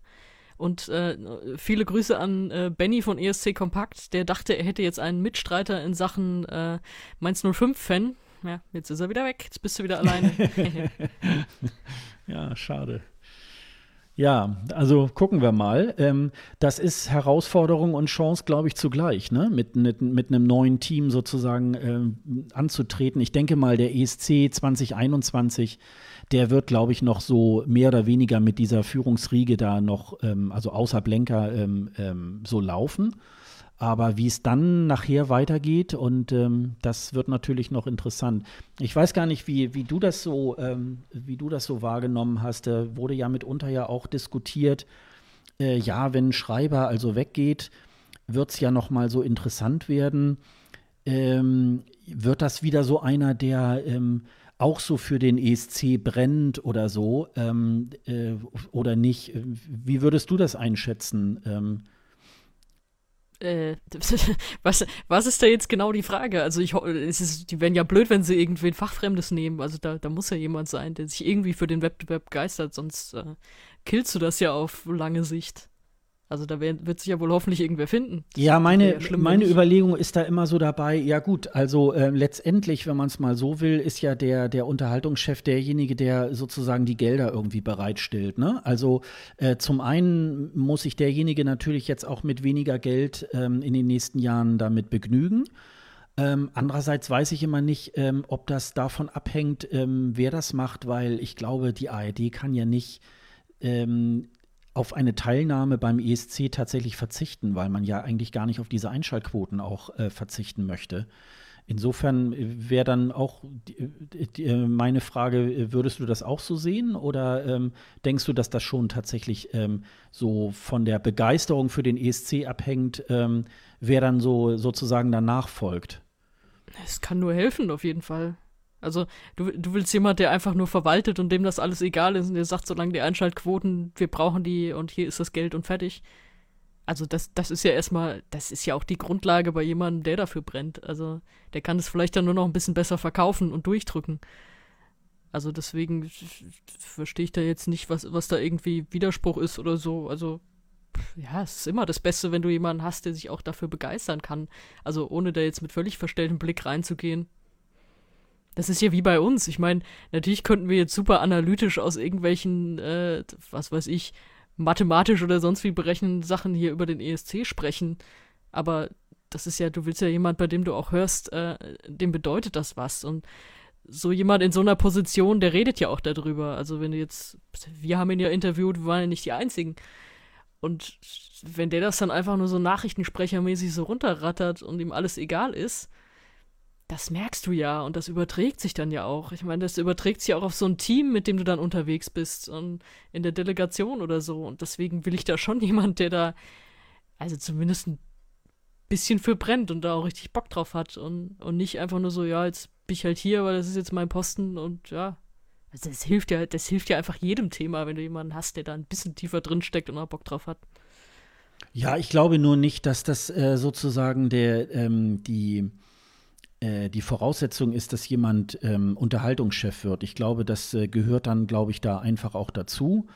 Ähm, man konnte sich ja auch schon irgendwie ja, fast gut, denken. da ist ja der ESC auch nur ein kleiner Teil davon. Ja, eben, genau. Deswegen denke ich da manchmal so, na, ich glaube, ich glaube, das ist auch ein bisschen zu hoch bewertet, dass äh, jetzt danach gegangen wird, wie äh, einer für den ESC irgendwie halt brennt. Ne? Das, das, äh, nee, aber dann, ne? der, der, das kannst du in dem Fall ja auch delegieren. Also ja, es ist ja, ja, mit, ja genau, mit diesen, genau. mit diesen eigentlich zwei, zwei neuen Führungskräften, die wir da hatten letztes Jahr im Team, kannst du ja auch sagen, ja, da muss jetzt nicht der Unterhaltungschef persönlich mitgehen, sondern du hast da äh, mehrere mit irgendwie Teamchef, Head of Delegation und so, die sich darum kümmern, weil es einfach ihr Ding ist. Also, es ist ja natürlich hat so ein Unterhaltungskoordinator an sich, also was ich jetzt gesagt hatte, war eher so für die Stelle derjenige, der eben so den, den ganzen, äh, ganzen Kram um den ESC rum äh, macht. Und natürlich ist Unterhaltungskoordinator hat ja so viel mehr zu tun in der, in der ARD.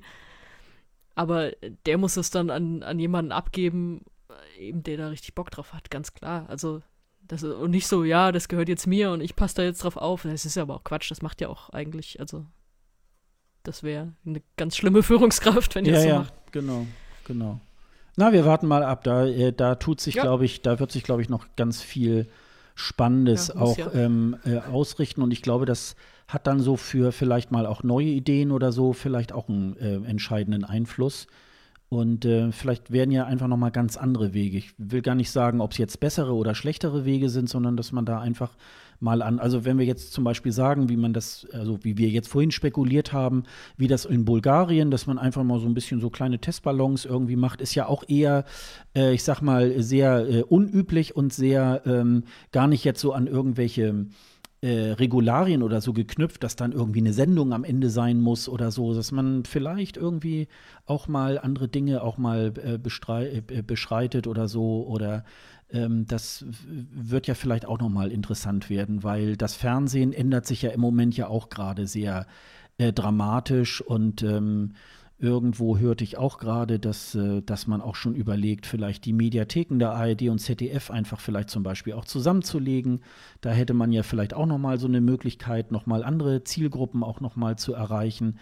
Äh, nicht nur mit linearem Fernsehen. Und ähm, da äh, ist vielleicht auch mal äh, neue Köpfe vielleicht auch gar nicht mal so ganz verkehrt. Das, ähm, das ist vielleicht dann auch abschließend dazu zu sagen.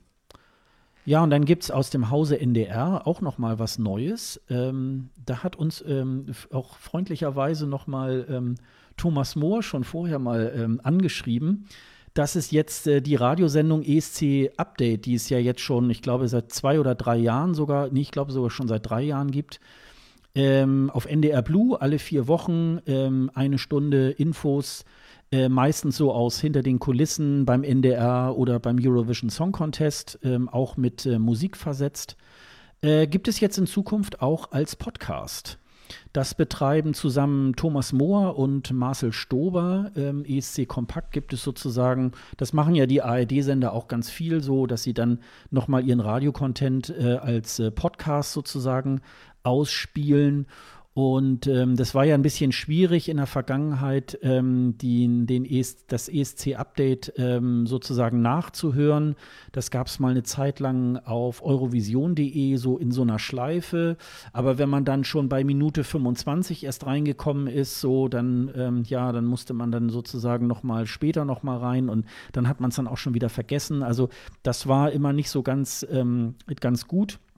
Und jetzt kann man sich das ganz äh, bequem in seinen Podcatcher laden und äh, kann dann auch, wenn man am Samstag, das ist auch eine, äh, ich, tut mir leid, wenn ich das jetzt so sage, auch eine ein bisschen blöde Zeit. Das ist so Samstag zwischen, ich lüge jetzt mal, 19 bis 20 Uhr oder so, glaube ich. Also irgendwie eine ganz doofe Zeit eigentlich. Also für mich jedenfalls. Und äh, insofern ist dann zum Nachhören irgendwie wirklich eine feine Sache. Bin mir da nicht so ganz sicher. Ähm, Sie können sicherlich nicht immer so das ein oder andere Mal auch ähm, kritisch ähm, auch mal über den NDR berichten, weil sie natürlich mittendrin sind. Das ist wiederum ihr Vorteil. Aber ähm, vielleicht können wir dann so das ein oder andere Mal auch mal Dinge etwas kritischer anmerken. Und dann ist das eigentlich, glaube ich, eine schöne Ergänzung, dass man so ein bisschen mehr die Insider-Facts irgendwie beim NDR hört und äh, von uns sozusagen die Kommentare dann aus den billigen Plätzen, sage ich jetzt mal, irgendwie kommen. da werden wir dann mal gucken, wie das, äh, wie das so ausschaut. Ja, ist natürlich so ein bisschen geschummelt, ne, mit diesem, ja, wir machen jetzt auch einen Podcast, so, nee, ihr macht das, was ihr vorher auch macht, ihr bietet es halt nur auf ein paar mehr Plattformen an. Das ist so dieses Übliche dann. Und ich muss auch sagen, in meinen Podcatchern ist es nicht. Also, ich glaube, bei iTunes ist es. Ich bin aber Android-Nutzer und da ist es bisher nicht in denen, die ich nutze. Von daher hat sich für, für mich jetzt auch bisher nichts geändert. Also, ich muss immer noch auf die Website oder so mir das da irgendwo ziehen und da anhören. Ähm, Finde die Sendung aber grundsätzlich gut. Also gut, dass es das gibt, auch wenn es äh, sehr spartig ist. Also es ist ja wirklich bei, bei, was ist das, NDR Blue und wie du schon sagst, äh, Samstagabend, also es ist schon sehr versteckt. Trotzdem gut, dass es die gibt. Äh, auch schön, schön nerdig mit irgendwie, ja, welche Songs haben es jetzt nicht geschafft und waren trotzdem gut oder jetzt mit vergessenen Songs, die sie da auch mal einspielen. Das ist natürlich auch wieder der Vorteil, sie können Songs einspielen, sie können auf die eigenen Leute zurückgreifen für irgendwelche Interviews und Insights und so. Wie du schon gesagt hast, mit allen Vor- und Nachteilen. Aber natürlich, also äh, trotzdem willkommen. Aber gut, das, das waren sie vorher auch schon. Wie gesagt, diese Sendung höre ich auch gerne mal rein. Aber es ist jetzt, es ist ein weiterer Ausspielweg. Von daher ist es so ein bisschen reingeschummelt in die Podcast-Landschaft, würde ich dann doch sagen. Ja, ja, das ist, ähm, das, ähm, da gebe ich dir recht, dass äh, für ein also ich würde mal sagen, für einen Podcast ist es mir auch ein bisschen zu viel Musik. Also gar nicht mal so sehr, dass ich jetzt neidisch darauf wäre, ähm, dass sie. Das ist eine Radiosendung zum Nachhören. Ja, ja, genau. Und da, ich glaube, weil die Folgen sind auch nur zwölf Monate dann wohl erreichbar. Das heißt, dann geht da wohl irgendwie die GEMA-Lizenz ja, das äh, ist ja das öffentlich-rechtliche, das kenne ich ja, das mm, Problem. Okay, mm. dann ist das halt, weil ähm, ich hatte tatsächlich auch noch mal wieder nachgeschaut irgendwie, aber es äh, gilt wohl nach wie vor, ähm, dass du eben sowohl diese GEMA-Lizenz, die auch irre teuer ist, äh, für die paar Songs, die du da im Podcast spielst, und zum anderen dann wohl irgendwie auch ähm, von den Urheberrechten äh, oder Urheber ähm, oder Urhebern ähm, eine Erlaubnis haben musst und so weiter. Das ist also ein irre Aufwand, den man da betreiben muss, um irgendwie zwei Songs irgendwie im Podcast zu spielen. Und du musst sie dann eben halt auch nach zwölf Monaten wieder runternehmen, was auch ein bisschen äh, bei uns problematisch ist. Deswegen ähm, machen wir das halt auch weiterhin so. Die Musik könnt ihr dann äh, praktisch in den Shownotes oder wo auch immer dann in irgendeiner Spotify-Playlist oder so nachhören. das machen wir dann halt nach wie vor. Gut, bei den öffentlich-rechtlichen ist es ja dann auch so, dass du generell auch, äh, auch Wortbeiträge oder so müssen ja dann auch nach einer Zeit, also auch meistens ein Jahr gelöscht werden. Ja, das ist ja, ja. das hat ja andere Gründe. Das ist ja Rundfunkstaatsvertrag. Mhm.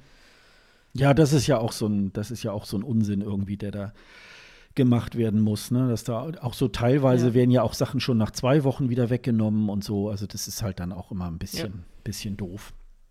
Aber naja, herzlich willkommen auf jeden Fall und äh, wir hören gerne weiterhin rein. Wir hoffen natürlich, dass ihr bei uns da natürlich auch reinhört. Und dann gibt es noch eine, ähm, einen kleinen Wettbewerb ähm, von unseren Kollegen von Merci Cherie. Ähm, die machen einen Wettbewerb um den, äh, um den besten zweitplatzierten Song, äh, ESC-Song aller Zeiten. Da hat es ja eine Vorauswahl gegeben und da gibt es jetzt die Möglichkeit, äh, mit abzustimmen. Und zwar das Voting ist möglich bis zum 6.12.2020, 12 Uhr. Das ist sogar tatsächlich uhrzeitmäßig dann äh, äh, terminiert. Da sind jetzt so diverse Songs hinterlegt. Ja, ich hatte vorhin im Vorgespräch noch gemeint, ach nee, genau, doch, es sind 15 Finalisten. Und äh, die kann man sich auch noch mal auf der Seite, setzen wir euch noch mal in die Shownotes, ähm, könnt ihr, wenn ihr sie nicht alle kennt, könnt ihr sie auch noch mal äh, nachhören. Und am Ende schreibt ihr eine Mail an marco.mercicherie.at und gebt dort eure Punkte nach ESC-Manier von Punkt 1 bis 12 Punkte ab.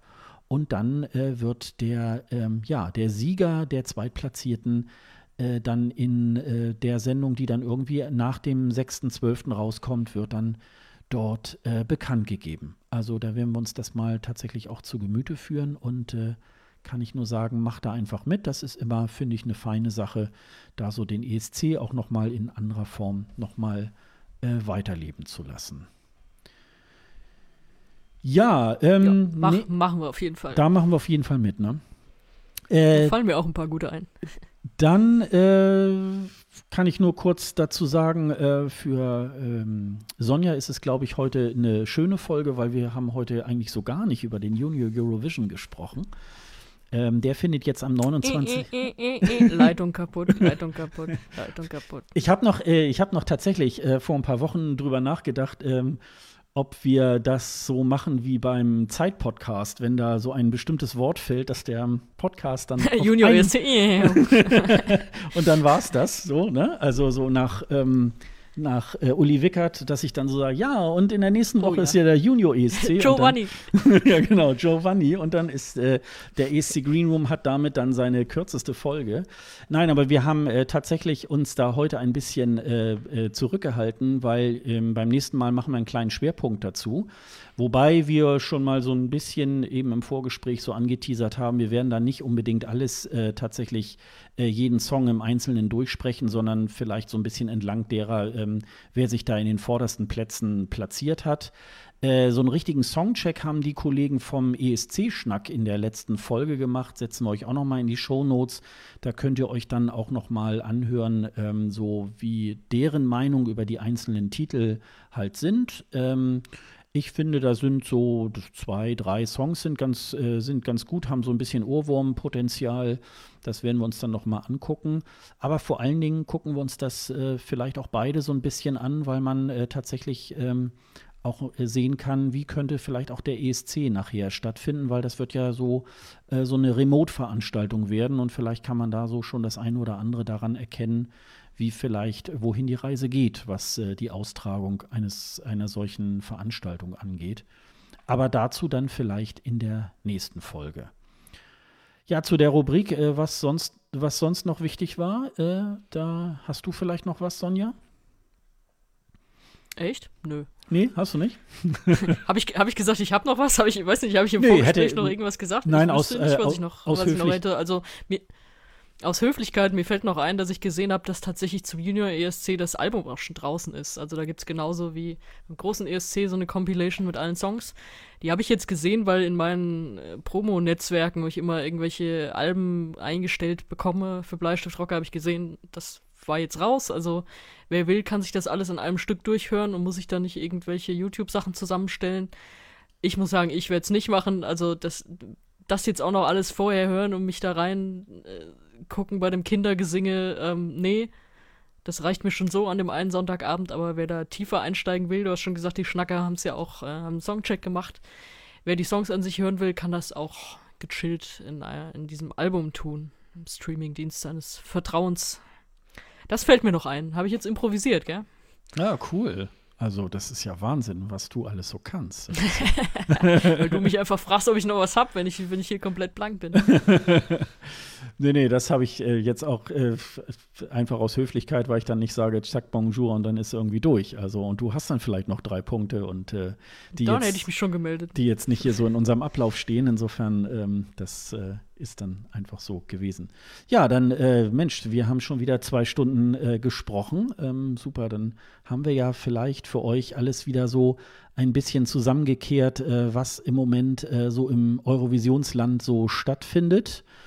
Ähm, weitere Infos zum Eurovision Song Contest und zu diesem Podcast findet ihr auf escgreenroom.de. Dort findet ihr alle Folgen unseres Podcasts und die Shownotes aller Episoden. Wenn ihr Sonja und mir auf Twitter, Facebook und oder Instagram folgen möchtet, findet ihr unsere Kontaktdaten ebenfalls auf dieser Website unter dem Link Doppelspitze.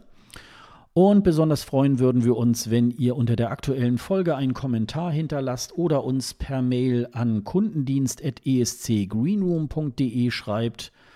Und außerdem könnt ihr für eine bessere Sichtbarkeit des ESC Greenroom sorgen, wenn ihr auf Apple Podcast ein paar Sterne und vielleicht eine Rezension dalasst. Und wir möchten euch auf die Podcasts der KollegInnen des DBPDW-Netzwerks hinweisen, den besten Podcasts der Welt. Hört einfach mal rein. Auch den Link gibt es ebenfalls auf unserer Website escgreenroom.de. Und dann würde ich sagen, ähm, war es das wieder für heute. Und äh, wir werden uns irgendwann im Dezember wieder hören. Und äh, dann gucken wir mal, wie dann der Eurovision Song, der, nee, der Junior ESC zu Ende gegangen ist. Der ähm, ESC, der dauert ja noch ein bisschen.